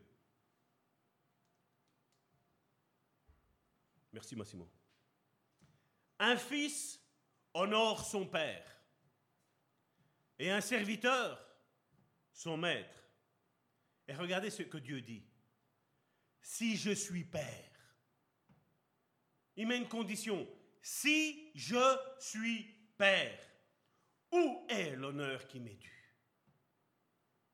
Si je suis maître, vous savez qu'on dit que tu es mon Seigneur, tu es mon maître. Où est la crainte qu'on a de moi? Où est-elle? C'est ce que Dieu disait au peuple juif. Et je vais vous dire, en 2022, Dieu le dit aussi à son Église. Si je suis Père, où est l'honneur qu'on a de moi? Où il est? Si je suis votre maître, où est la crainte qu'on doit avoir de moi? Dit l'Éternel des armées à vous, sacrificateurs, qui méprisez mon nom. Qu'est-ce que Jésus a dit dans la Nouvelle Alliance? Je leur ai fait connaître ton nom.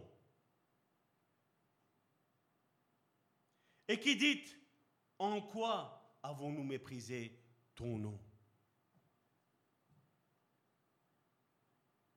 Vous voyez, moi, ça, je suis triste quand je vois ça. Quand je vois que des fois, dès que tu parles de l'ancienne alliance, oh c'est l'Ancien Testament. Hein. Les gens petits religieux, là. C'est l'Ancien Testament. L'Ancien et le Nouveau ne font que un. Ne font que un. Dieu n'a pas changé, changé. Jésus n'est pas venu abolir, mais il est venu accomplir. Et les choses de l'Ancien Testament sont encore valables pour nous. Les dix commandements sont encore valables pour les disciples de Jésus-Christ. Jésus n'a pas dit qu'on pouvait faire tout. Jésus a dit que l'accomplissement de la loi se résume à une chose. Tu aimeras Dieu de tout ton cœur et tu aimeras ton prochain comme toi-même. Toute la loi est accomplie dans le fait que tu aimes ton prochain comme toi-même. Parce qu'encore une fois, et je voudrais le répéter, Encore une fois, si j'aime mon frère, si j'aime ma soeur, ben jamais je lui mentirai. Jamais je le volerai. Jamais je parlerai mal de lui. Jamais. Parce que je l'aime. L'amour excuse tout. 1 Corinthiens chapitre 13. L'amour pardonne tout. Et si je suis disciple de Jésus, je dois aimer. Je dois être au service de l'autre. Malheureusement, aujourd'hui, les églises, c'est quoi? C'est tout le monde doit être au service de moi. Ah, moi j'ai fait deux fois et l'autre il ne l'a pas encore fait une fois. Maintenant j'arrête. Non. Continue de faire, continue de faire, continue de donner, continue de, de continuer à faire ce que tu es en train de faire. Parce que tôt ou tard, ça arrivera. Tôt ou tard, la promesse que Dieu t'a faite, elle va tomber sur ta vie, mon frère, ma soeur. Ce que Dieu t'a promis, ça va arriver. Ne prétends rien des autres. Toi, fais.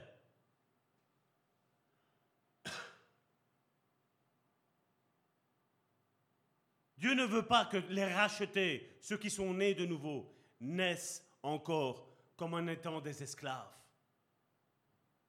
Non. Nous sommes fils. Nous sommes même plus les amis de Dieu. Nous sommes fils et filles de Dieu grâce au Saint-Esprit, grâce à l'œuvre de rédemption que Christ a faite, grâce à l'amour que le Père a démontré à chacun d'entre nous. C'est quelque chose que nous devrions chaque jour nous le remémorer. Merci, papa. Merci, mon grand frère Jésus. Merci, Saint-Esprit, parce que maintenant, tu habites en moi. Conduis-moi dans ce chemin-là. Conduis-moi dans toute la vérité. Enseigne-moi toute la vérité.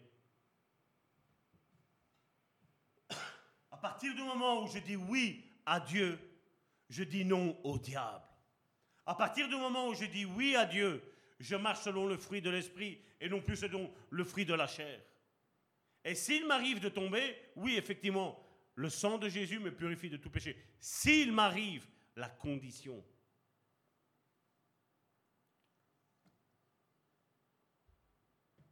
En Christ, nous sommes devenus enfants de Dieu.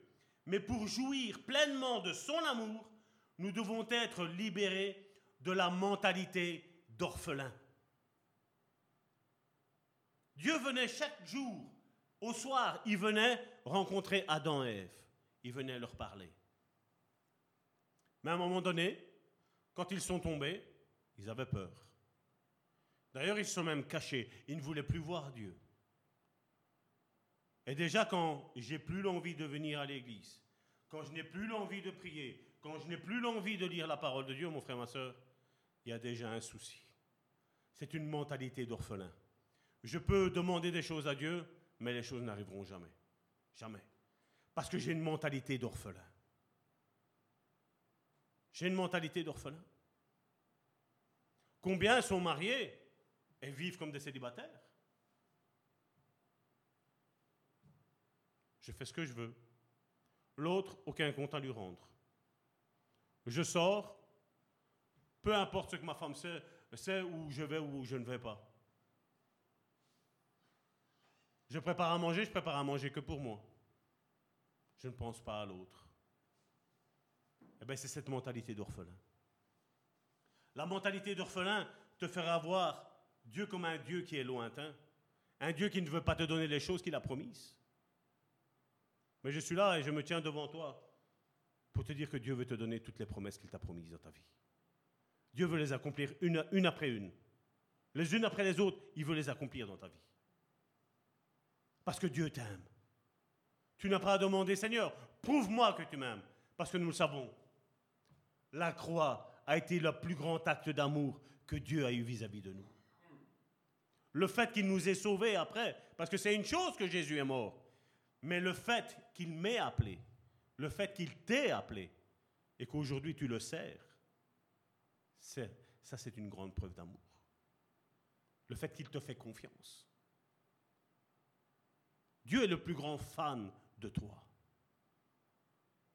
Quand je vois Christina prêcher les mardis ici, je suis fier en tant que père. Mais je vais vous dire, je ne serai jamais aussi fier que Dieu l'est vis-à-vis de Christina. Parce que Dieu le Père est notre plus grand fan. C'est notre plus grand supporter. C'est celui qu'on toi tu dis, mais je ne sais pas si c'est si ça que Dieu veut pour moi. Et Dieu est en train de te dire, allez, vas-y, vas-y, vas-y mon enfant, vas-y, élance-toi, n'aie pas peur. Ouais, mais j'ai pas envie de faire comme le pasteur Salvatore qui crie. C'est pas grave, laisse-toi guider du Saint-Esprit. Des fois, je sais que je crie fort, ça fait mal aux oreilles, là, c'est pas vrai? Mais peut-être que c'est fait exprès pour que ça rentre bien dans vos oreilles, parce que ça ne rentre pas des fois. Les orphelins n'ont aucune conscience de l'héritage et cherchent à accumuler des richesses, du pouvoir et des, et des positions qui donnent de la sécurité. C'est à ça que tu vois que certains, ils ont fait de Dieu un Dieu, mais pas de Dieu le Père. Ils cherchent la richesse, ils cherchent, comme je le dis, le pouvoir, la position. Ah, quand, mon ministère va être reconnu, je serai arrivé. Je vais vous dire, tu ne seras jamais arrivé. Jamais. Jusqu'à notre dernier jour, ce sera un jour de bataille. Jusqu'à la seconde avant d'être enlevé ou la seconde avant de mourir, ce sera de la bataille qui nous attend. Nous sommes en guerre et nous avons un ennemi qui nous aime pas. Nous avons un ennemi qui est là pour empêcher toutes les promesses que Dieu nous a faites. Il met des pierres, il met des blocs, il met des murs, il met. Mais gloire à Dieu, nous avons le Christ avec nous. Nous avons l'onction du Saint-Esprit qui est en nous, où nous pouvons dire, tire-toi. Saint-Esprit, abat ce mur. Si le Saint-Esprit, le premier jour, a su mettre l'ordre parmi le chaos, tu crois que ta situation est trop dure pour le Saint-Esprit? Elle n'est pas trop dure. Elle n'est pas trop dure. Il suffit juste de croire. Ne t'ai-je pas dit que si tu crois, tu verras la gloire de Dieu? Si tu crois, il n'a pas dit si tu comprends. Il n'a pas dit si tu raisonnes. Il a dit si tu crois. Croire où tu n'as plus de doute. Seigneur, tu m'as promis la guérison. Seigneur, tu m'as promis que je vivrai et je raconterai ta gloire, que je témoignerai de ce que tu as fait dans ma vie. Karine l'a dit tantôt, ce sont les violents qui s'emparent du royaume de Dieu. Qu'est-ce que ça veut dire le royaume de Dieu? Le royaume de Dieu, ce sont toutes les promesses. Le royaume de Dieu, c'est toutes les guérisons. Le royaume de Dieu, c'est le salut. Le royaume de Dieu, c'est l'amour. C'est tout ça le royaume de Dieu. Mais seulement, oh, mais non, hein, ça, tarde, non. Je ne sais pas si Dieu veut. En quoi tu me montres que tu crois en ce que Dieu t'a dit? Si tu doutes, si tu rouspètes,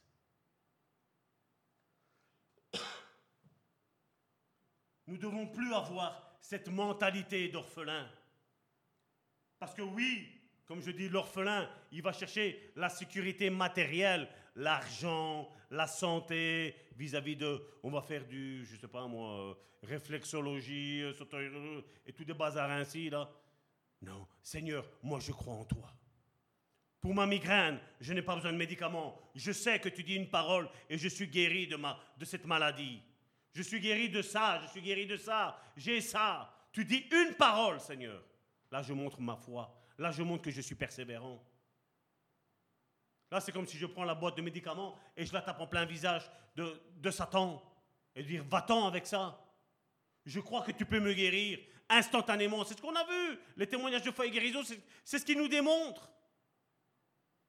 Il y a eu des guérisons miraculeuses, des sorties de coma, des résurrections. Il y en a une ou deux, c'était. Il y avait un enfant qui était dans le ventre et il y avait une personne qui était dans un coma en Espagne. Ça le prouve. Dieu est bon. Dieu est merveilleux. Dieu est extraordinaire. Il veut nous donner toutes ses promesses. Mais je dois croire. Il n'y a rien à faire. Je dois croire. Je ne dois pas laisser le doute. Je dois dire, même quand ça va mal, Seigneur, tu m'as promis. Il faut lui rappeler au Seigneur. Seigneur, tu m'as promis ça je sais que je vais l'avoir. Je vois tout le contraire, mais je vais l'avoir. Tu vas me le donner.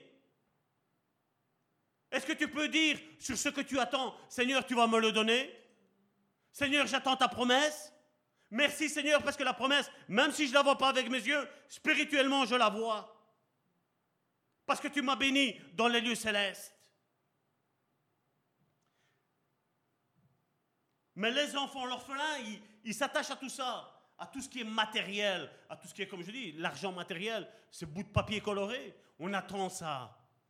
Mais les enfants de Dieu, en revanche, savent qu'ils peuvent compter sur les richesses du Père et ils sont dans leur repos. Seigneur, peu importe ce que je vis aujourd'hui, si aujourd'hui ma situation est telle, c'est parce qu'elle t'est permise. Tu me l'as permise dans ma vie, mais je sais que je ne mourrai pas comme ça. Je sais que ce que tu as dit, tu as la possibilité aussi de l'accomplir. Ta main n'est pas trop courte. Ta bouche, ta langue n'est pas trop courte. Parce que dès que tu dis le Saint-Esprit court et il me rejoint, il me localise, sois localisé par le Saint-Esprit aujourd'hui. Que ce que tu attends se matérialise aujourd'hui au nom puissant de Jésus. Mais crois, ne doute pas, parce que notre Dieu n'est pas un menteur. Notre Dieu est un Dieu bénissant, est un Père bénissant. J'ai envie de retirer ce mot Dieu aujourd'hui. Mais un Père bénissant, un bon Père, un Père qui prend soin de ses enfants. Qu'est-ce que tu veux que je te fasse? Imagine que tu as Dieu le Père devant, ta face et qui te dit, mon enfant, il y a un passage qui est comme ça dans Ésaïe. Demande-moi et je te donnerai les nations pour héritage. Demande-moi et je te donnerai pour héritage les nations. Dieu sait, quand il voit Ésaïe, qui lui dit, ton cœur, si tu veux les nations. Mais il dit, mais demande-moi-le. Je veux que ça sorte de ta bouche. Pourquoi? Parce que quand on est enfant de Dieu, on ne doit pas avoir la mentalité qu'on a aussi ici, où on voit un père grand et un enfant qui est plus petit que, son que, que le père. Non. Quand Jésus a dit qu'il était le Fils de Dieu, les Juifs, qu'est-ce qu'ils ont rétorqué? Il se fait l'égal de Dieu. Et Dieu sait que quand tu vas parler à ta situation, quand tu vas demander à ta situation de changer, la situation changera.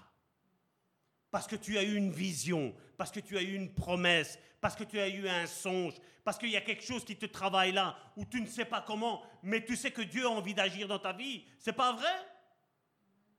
Tu as envie non pas de te faire du bien, mais de faire du bien aux autres. Et ça, je peux te dire qu'à partir du moment où tu veux faire là du bien aux autres, mon frère, ma soeur, je vais te dire que là, tu es en plein dans la volonté de Dieu. Mais quand tu veux juste les choses, ah Seigneur, si je serais riche, je m'achèterais une voiture, je m'achèterais ci, je m'achèterais là. Tu peux attendre. Mais si c'est pour bénir le peuple de Dieu, crois-moi bien, Dieu va te donner. Demande-moi et je te demande. C'est la parole aujourd'hui, c'est le ça. C'est demande-moi et je te donnerai les nations pour héritage. Demande-moi-le seulement, Dieu te, Dieu te dit et Dieu me dit, parce que je veux me mettre dedans, je veux être partie intégrante de la bénédiction. Demande-moi et je te donnerai les nations, dit l'Éternel des armées. L'orphelin n'est pas conscient de l'héritage. Et c'est ce qu'on voit aujourd'hui dans les églises. Aujourd'hui, on va juste à l'église juste pour se soulager la conscience, juste pour dire voilà, je vais passer un petit peu de temps. Bon, je vais juste aller parce que comme ça, si le pasteur Salvatore ne me voit pas, il va peut-être penser que. Hein? Non. Viens parce que tu as envie que Dieu te parle, que Dieu change ta situation. Ne viens pas pour meubler ici les chaises. Ne viens pas pour meubler, mais viens parce que Dieu t'a appelé, parce que tu es un enfant de Dieu. Tu n'es pas un serviteur, tu es un enfant de Dieu. Le serviteur, Jésus a dit, il ne sait pas ce que fait le maître, mais l'enfant, il sait ce que le Père fait. Il le sait. Est-ce que tu sais ce que Dieu veut faire dans ta vie? Est-ce que tu le sais? Tu dois le savoir. Ne viens pas pour meubler. Dieu n'a pas besoin de meubles. Dieu a besoin de fils et de filles qui écoutent sa volonté et qui se mettent sur le chemin de Jésus-Christ. Parce que le Saint-Esprit, la main bénissante de Dieu, va se poser sur ta vie. Et ce que tu attendais depuis il y a bien longtemps, tu vas le recevoir aujourd'hui, maintenant, à cet instant, au nom de Jésus. Reçois. Et si tu restes à bouche fermée, tu n'auras rien. Mais sur ce que je viens de dire, dis Amen, écris Amen. Écris la promesse, si elle tarde, écris-la, parce que c'est une promesse qui va s'accomplir sur ta vie. Écris-le et chaque jour, relis-le. Seigneur, tu as promis. Seigneur, tu as promis. Seigneur, tu as promis. Seigneur, tu as promis. Père, tu as promis. Et c'est là que ça s'accomplit. Parce qu'avant, tu l'appelais Seigneur. Mais Dieu veut devenir ton Père. Ton Père qui sait tout ce que tu as besoin. Ton Père qui sait ce que tu as ici, ce que tu attends, ce que tu es en train d'enfanter. Le bébé est en train de pousser dans ton ventre. Et tu vas enfanter ta promesse, mon frère, ma soeur. Tu vas enfanter la promesse que Dieu t'avait faite il y a bien, bien longtemps. Sois prêt. Non, vous n'avez pas compris. Tu vas enfanter ta promesse et alors sois prêt. Sois prêt. Remercie déjà maintenant ton papa et dis-lui, merci papa pour cette promesse, parce que ce que tu dis, tu as le pouvoir et la capacité de l'accomplir sur ma vie. Tu connais les désirs de mon cœur. Ce ne sont pas mes désirs, mais ce sont tes désirs. C'est ta volonté dans ma vie et je me place sur ton chemin. Parce que je sais que tu vas accomplir. Tu ne mens pas. Tu veux le meilleur pour moi. C'est pas que tu veux des bonnes choses, Dieu veut le meilleur pour toi. La meilleure épouse ou le meilleur époux. Les, pas des bons enfants, mais les meilleurs enfants. Pas de bons fidèles de l'Église, mais les meilleurs fidèles de l'Église. Le meilleur, Dieu veut le meilleur pour toi et pour moi, mon frère, ma soeur. L'auteur de la vie, celui qui n'a ni commencement ni fin, le je suis, en plus de nous avoir donné la vie éternelle, nous a donné tout ce dont nous avons besoin. Quand Dieu a créé Adam, qu'est-ce qu'il a dit? Il lui a dit, voilà, je vais lui donner les animaux. Avec ça, il savait bien que la femme adamique, c'était pas trop bon. Qu'est-ce qu'il a dit? Il a créé les animaux et il a dit voilà. Il sentait que dans Adam, il y avait quelque chose que ça n'allait pas. Dieu, vous croyez que vous avez vu un seul passage où Adam a demandé à ce qu'il ait une femme? Non. Mais Dieu a fait naître un désir dans Adam. Un désir que tous ces animaux-là, ça ne le réjouirait pas. Tous ces animaux-là ne pourraient rien lui apporter. Mais Dieu avait déjà dans sa tête la pensée de créer la femme.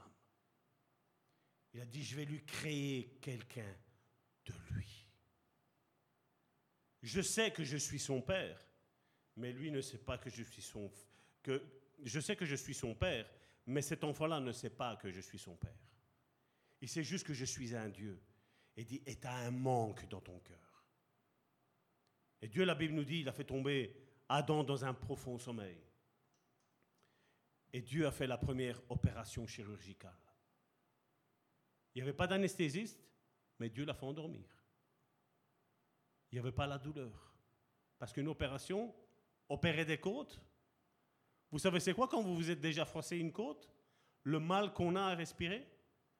Dieu retire cette côte-là et il lui crée sa femme. Il ne crée pas une femme, il lui crée sa femme. Il ne lui a pas créé une de ses femmes, il lui a créé sa femme, la sienne, celle qui était son égale, celle qui était celle qui allait l'accompagner. Il n'a rien demandé. Et tu crois que tu as besoin de demander des fois de certaines choses? Dieu sait qu'il y a des désirs qui sont en toi et tu n'oses même pas demander. J'imagine que peut-être Ésaïe demandait juste, vous savez, la contrée qu'il était, là-bas en Israël? Et Dieu lui dit, demande-moi les nations. Il n'a pas osé lui demander. Il y a des choses que toi et moi, nous n'osons pas demander à Dieu. Parce qu'on dit, Seigneur, c'est peut-être orgueilleux. C'est peut-être de trop de te demander la guérison. C'est peut-être de trop de te demander, voilà, que tout Charleroi soit converti, que tout le Hainaut soit converti, que toute la Belgique soit convertie, que toute l'Europe soit convertie, que le monde entier soit converti. C'est peut-être de trop. Mais David, 17 ans, Christina, tu parlais de David tantôt avec Goliath. Quand son Goliath s'est présenté à là et qu'il a insulté l'armée juive, à 17 ans, David regarde Goliath, il le voit grand, il regarde toute une armée innombrable là, il dit, tout ça, vous avez peur de lui? Il dit, qu'est-ce que ce païen, qu'est-ce que ce Philistin qui est là? Et comment, qu'est-ce qu'il lui a dit à Goliath? Aujourd'hui, pas rien que Jérusalem, le monde entier va savoir qu'il y a un Dieu en Israël. Il y a un Dieu. David a instauré la crainte de l'Éternel. Ah, Goliath se sentait fort. Moi, je suis grand, moi, je suis le plus beau, moi, je suis le plus haut. Regarde l'épée, regarde mes chaussures, regarde mes pieds, comment ils sont, regarde mes oreilles, regarde mon nez. David lui dit, aujourd'hui, ta tête, les oiseaux vont les manger. Ta tête, ton orgueil, ce qui est, vous savez, au-dessus, là. Ta tête, elle va être tranchée aujourd'hui. Les oiseaux du ciel vont manger ta tête. Parle à ton problème. Demande à Dieu le contraire de ton problème. Demande. C'est la maladie, demande la guérison. C'est un péché, demande que ce péché soit ôté. C'est une promesse que tu attends, demande. Demande. Dieu te dit, demande aujourd'hui. Demande sincèrement, avec toutes tes tripes, avec tout ce que tu as, avec toute ta force. Vous me trouverez si vous me cherchez de toute votre force, de toute ton âme, de toute ta puissance, tout ce que tu as là. Demande-le. Demande à Dieu. Si jusqu'à aujourd'hui tu n'as rien eu, demande d'une autre manière. Demande aujourd'hui avec une conviction que Dieu va agir. C'est comme ça que les fils et les filles de Dieu agissent vis-à-vis du Père. Père, il y a un besoin dans ce monde. Je te demande ça. Parce qu'on va changer le monde, Père. Avec toi, on va changer le monde. C'est possible que le monde sache qu'il y a un Dieu qui est là au-dessus des autorités qu'il y a sur cette terre. Il y a d'autres solutions que ce que eux ils ils sont en train de faire. Il y a d'autres solutions que de faire la guerre, la paix, l'amour. Seigneur,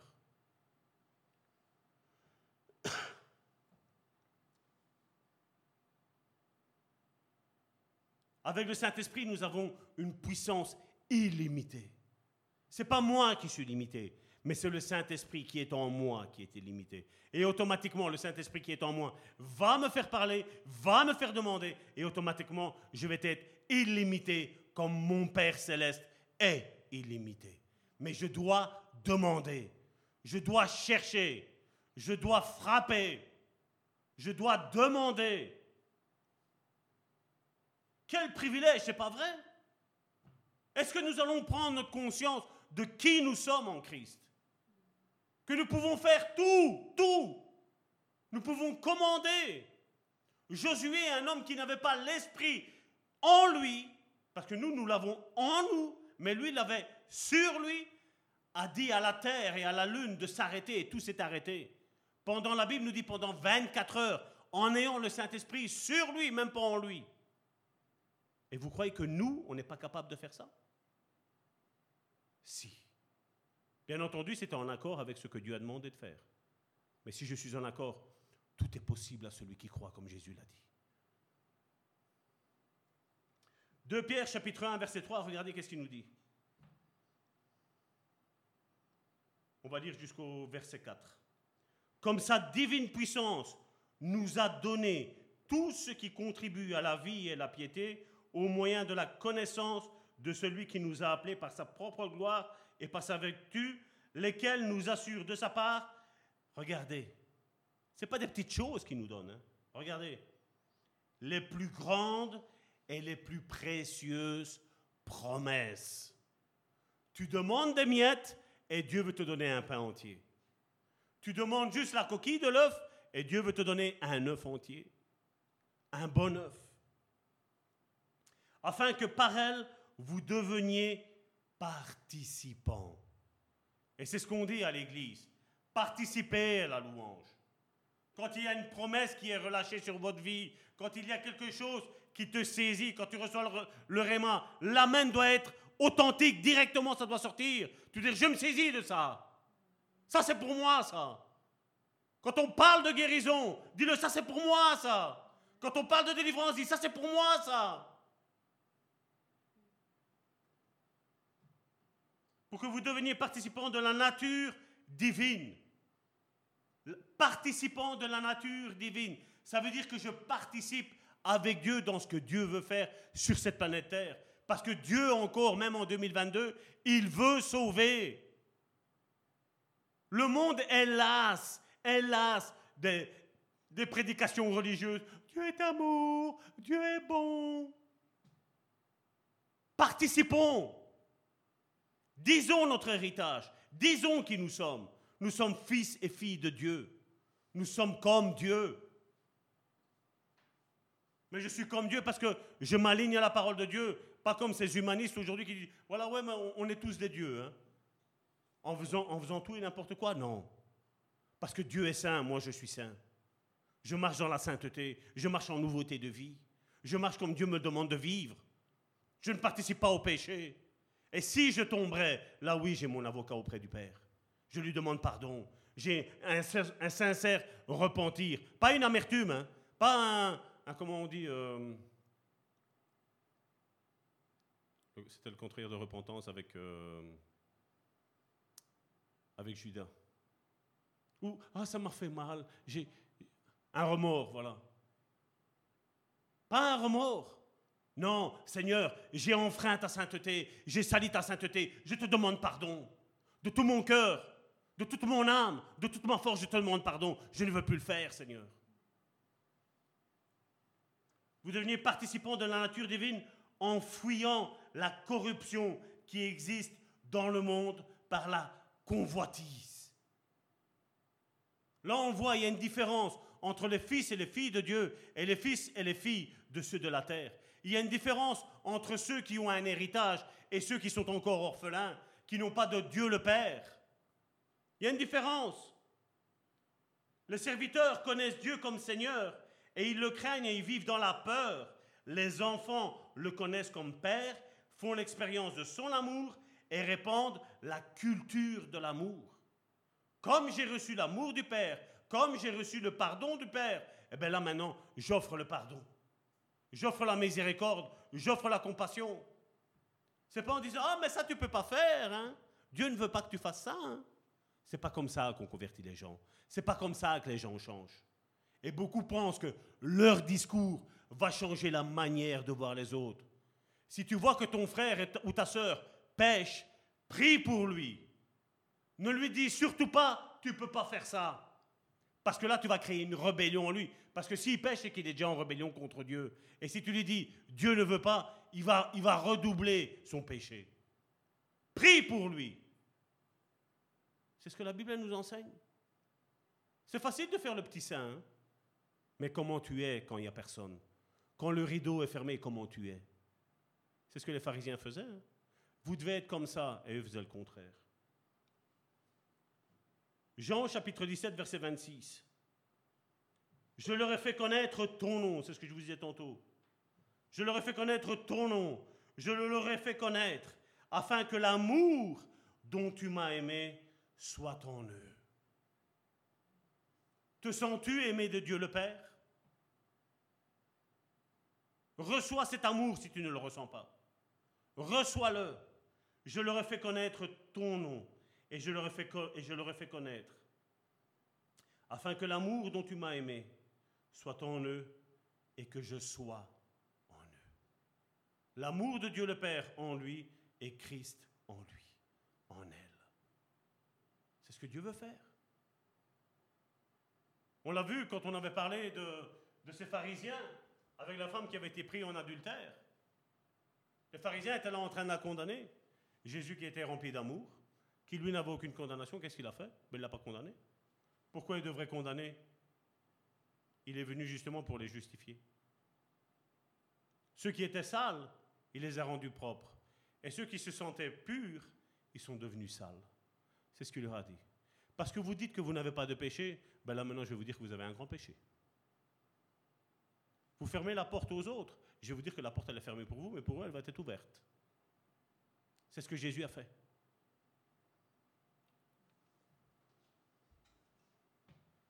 Même avec les paroles de ce verset, Jésus veut que nous connaissions l'amour du Père afin que nous nous sentions aimés comme lui-même s'est senti aimé.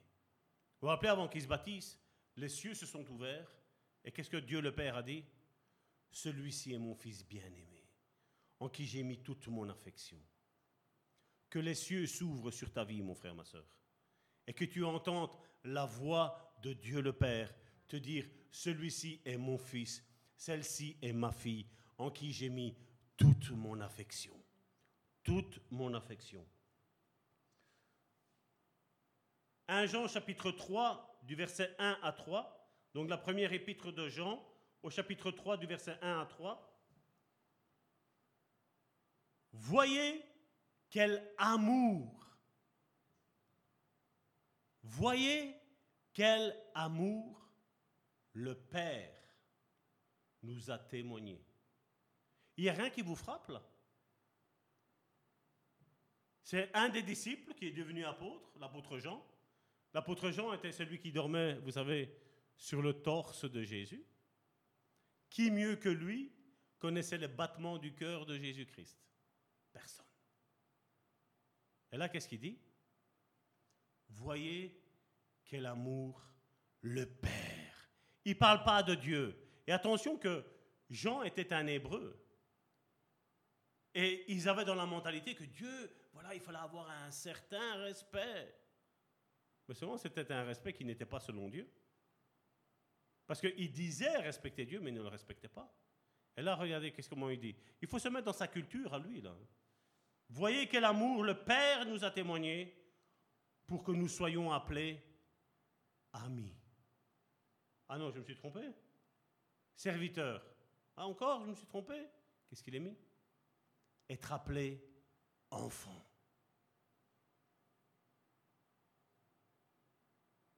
Ça, c'est la plus grande preuve d'amour pour Jean, d'être appelé ses enfants, être appelé enfant de Dieu. Et nous le sommes. Si le monde ne nous connaît pas, c'est qu'il ne l'a pas connu.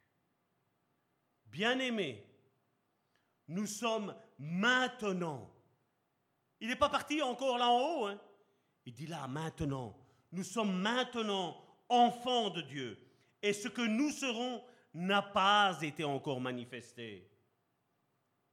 Mais nous savons que lorsque cela sera manifesté, nous serons semblables à lui.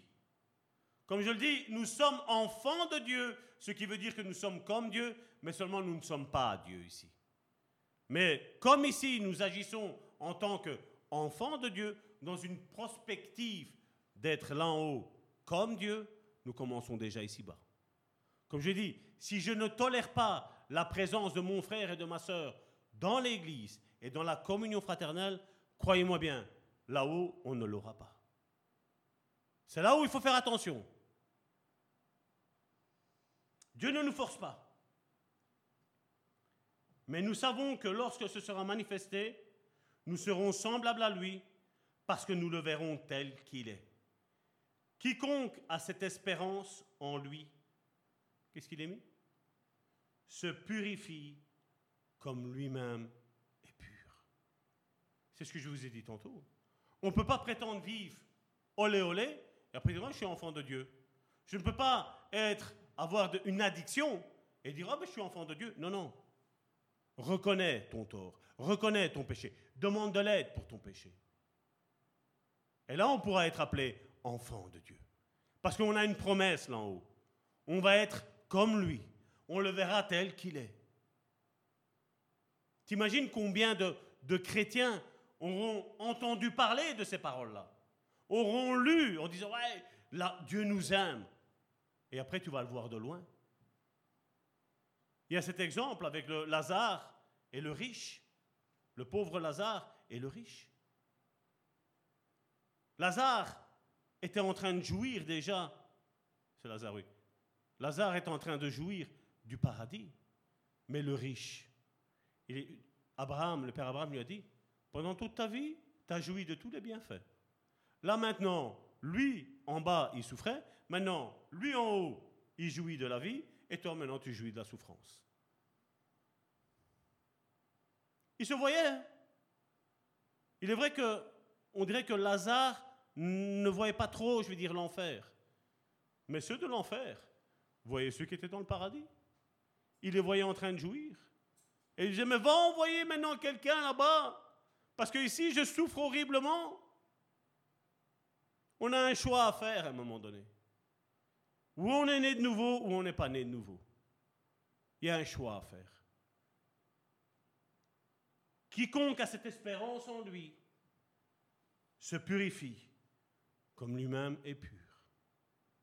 Maintenant, je ne te demande pas de tout le temps pleurer sur tes anciens péchés. Ce qui a été fait a été fait.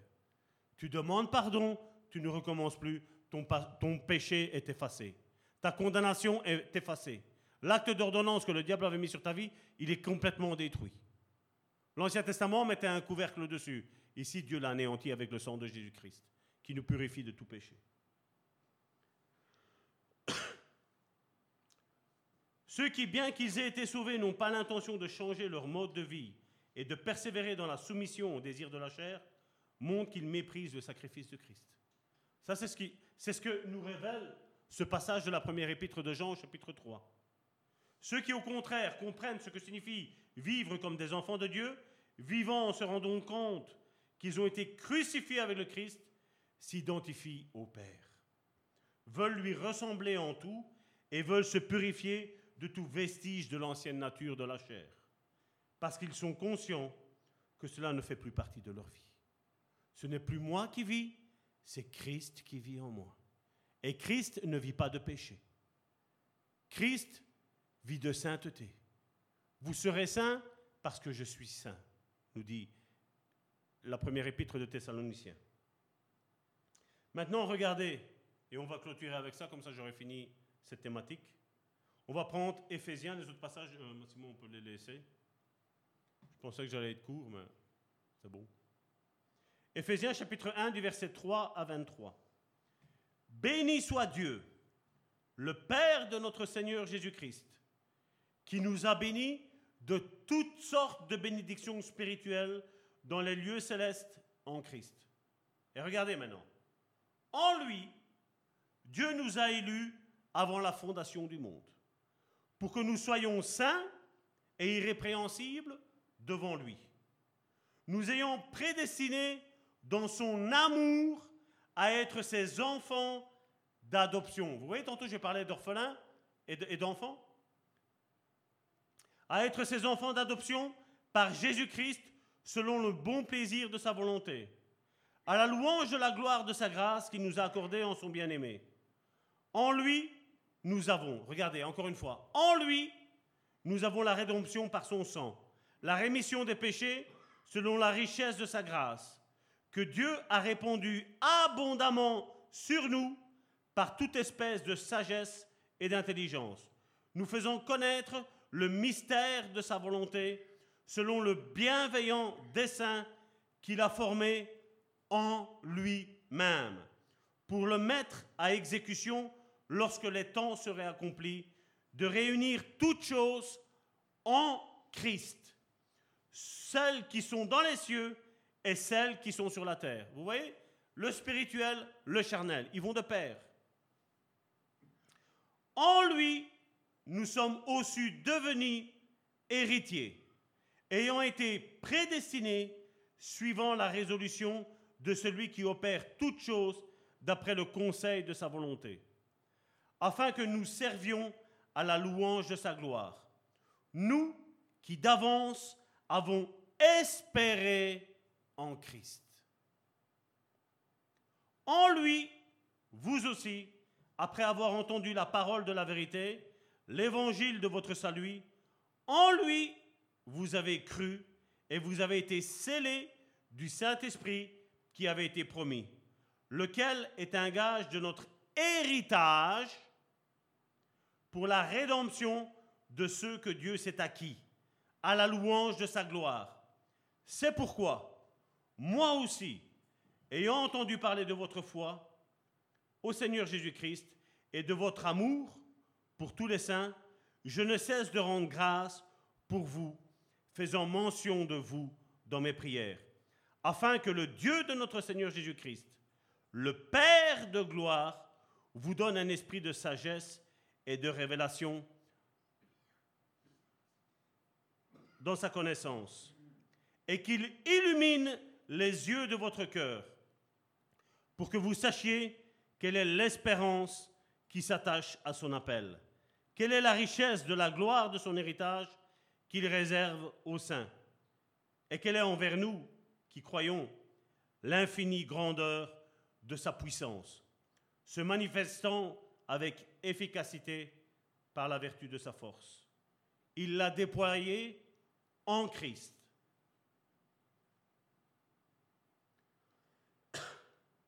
En le ressuscitant des morts et en le faisant asseoir à sa droite dans les lieux célestes, au-dessus de toute domination, de toute autorité, de toute puissance, de toute dignité et de tout nom qui peut se nommer, non seulement dans le siècle présent, mais encore dans les siècles à venir.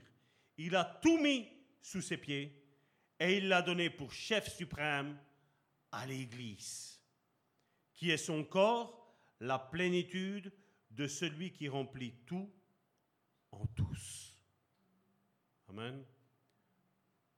Voilà, j'espère, mes frères et mes sœurs, que vous avez été bénis, que maintenant votre vision est claire de qui vous êtes. J'espère que maintenant vous savez quelle est l'autorité, quelle est votre identité, et que vous savez comment maintenant vous devez vous comporter. Parce que Dieu va faire des choses infiniment grandes, infiniment puissantes au travers de chacun de vous. Dieu est en train de donner des cartes d'identité en disant, tu m'appartiens, tu es mon enfant. Quand le diable t'arrête, tu lui montres ta carte d'identité et ce sera mis en Christ. Je marche comme Christ et je marche dans la victoire, je marche dans les promesses et j'accomplirai tout ce que Dieu m'a promis dans ma vie au nom puissant de Jésus. Père, je te prie pour mes frères et mes sœurs qui étaient, Seigneur, encore, Seigneur, des orphelins, Seigneur, jusqu'à aujourd'hui, Seigneur. Je te prie, Seigneur, que maintenant, Seigneur, leur prière soit, Père, je suis ton enfant, je suis ton enfant par adoption, et je te dis merci parce que maintenant, les promesses, maintenant, tout ce que tu m'as dit dans ma vie va s'accomplir au nom puissant de Jésus, non pas par ma bravoure, mais grâce au sacrifice de Jésus et grâce à l'action et de ta main bénissante du Saint-Esprit qui va agir dans ma vie. Et merci parce que maintenant, tous mes ennemis vont être mis à mes pieds. Et Seigneur, je marcherai de victoire en victoire et de gloire en gloire au nom puissant de Jésus-Christ. Soyez bénis et nous vous disons à la semaine prochaine. Soyez bénis, mes bien-aimés.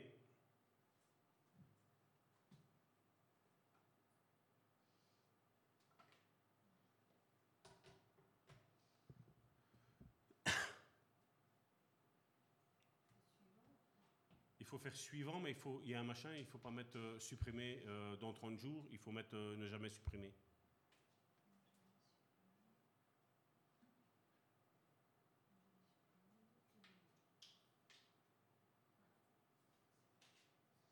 L'offrande, on la fera la semaine prochaine, alors comme ça, ça évite de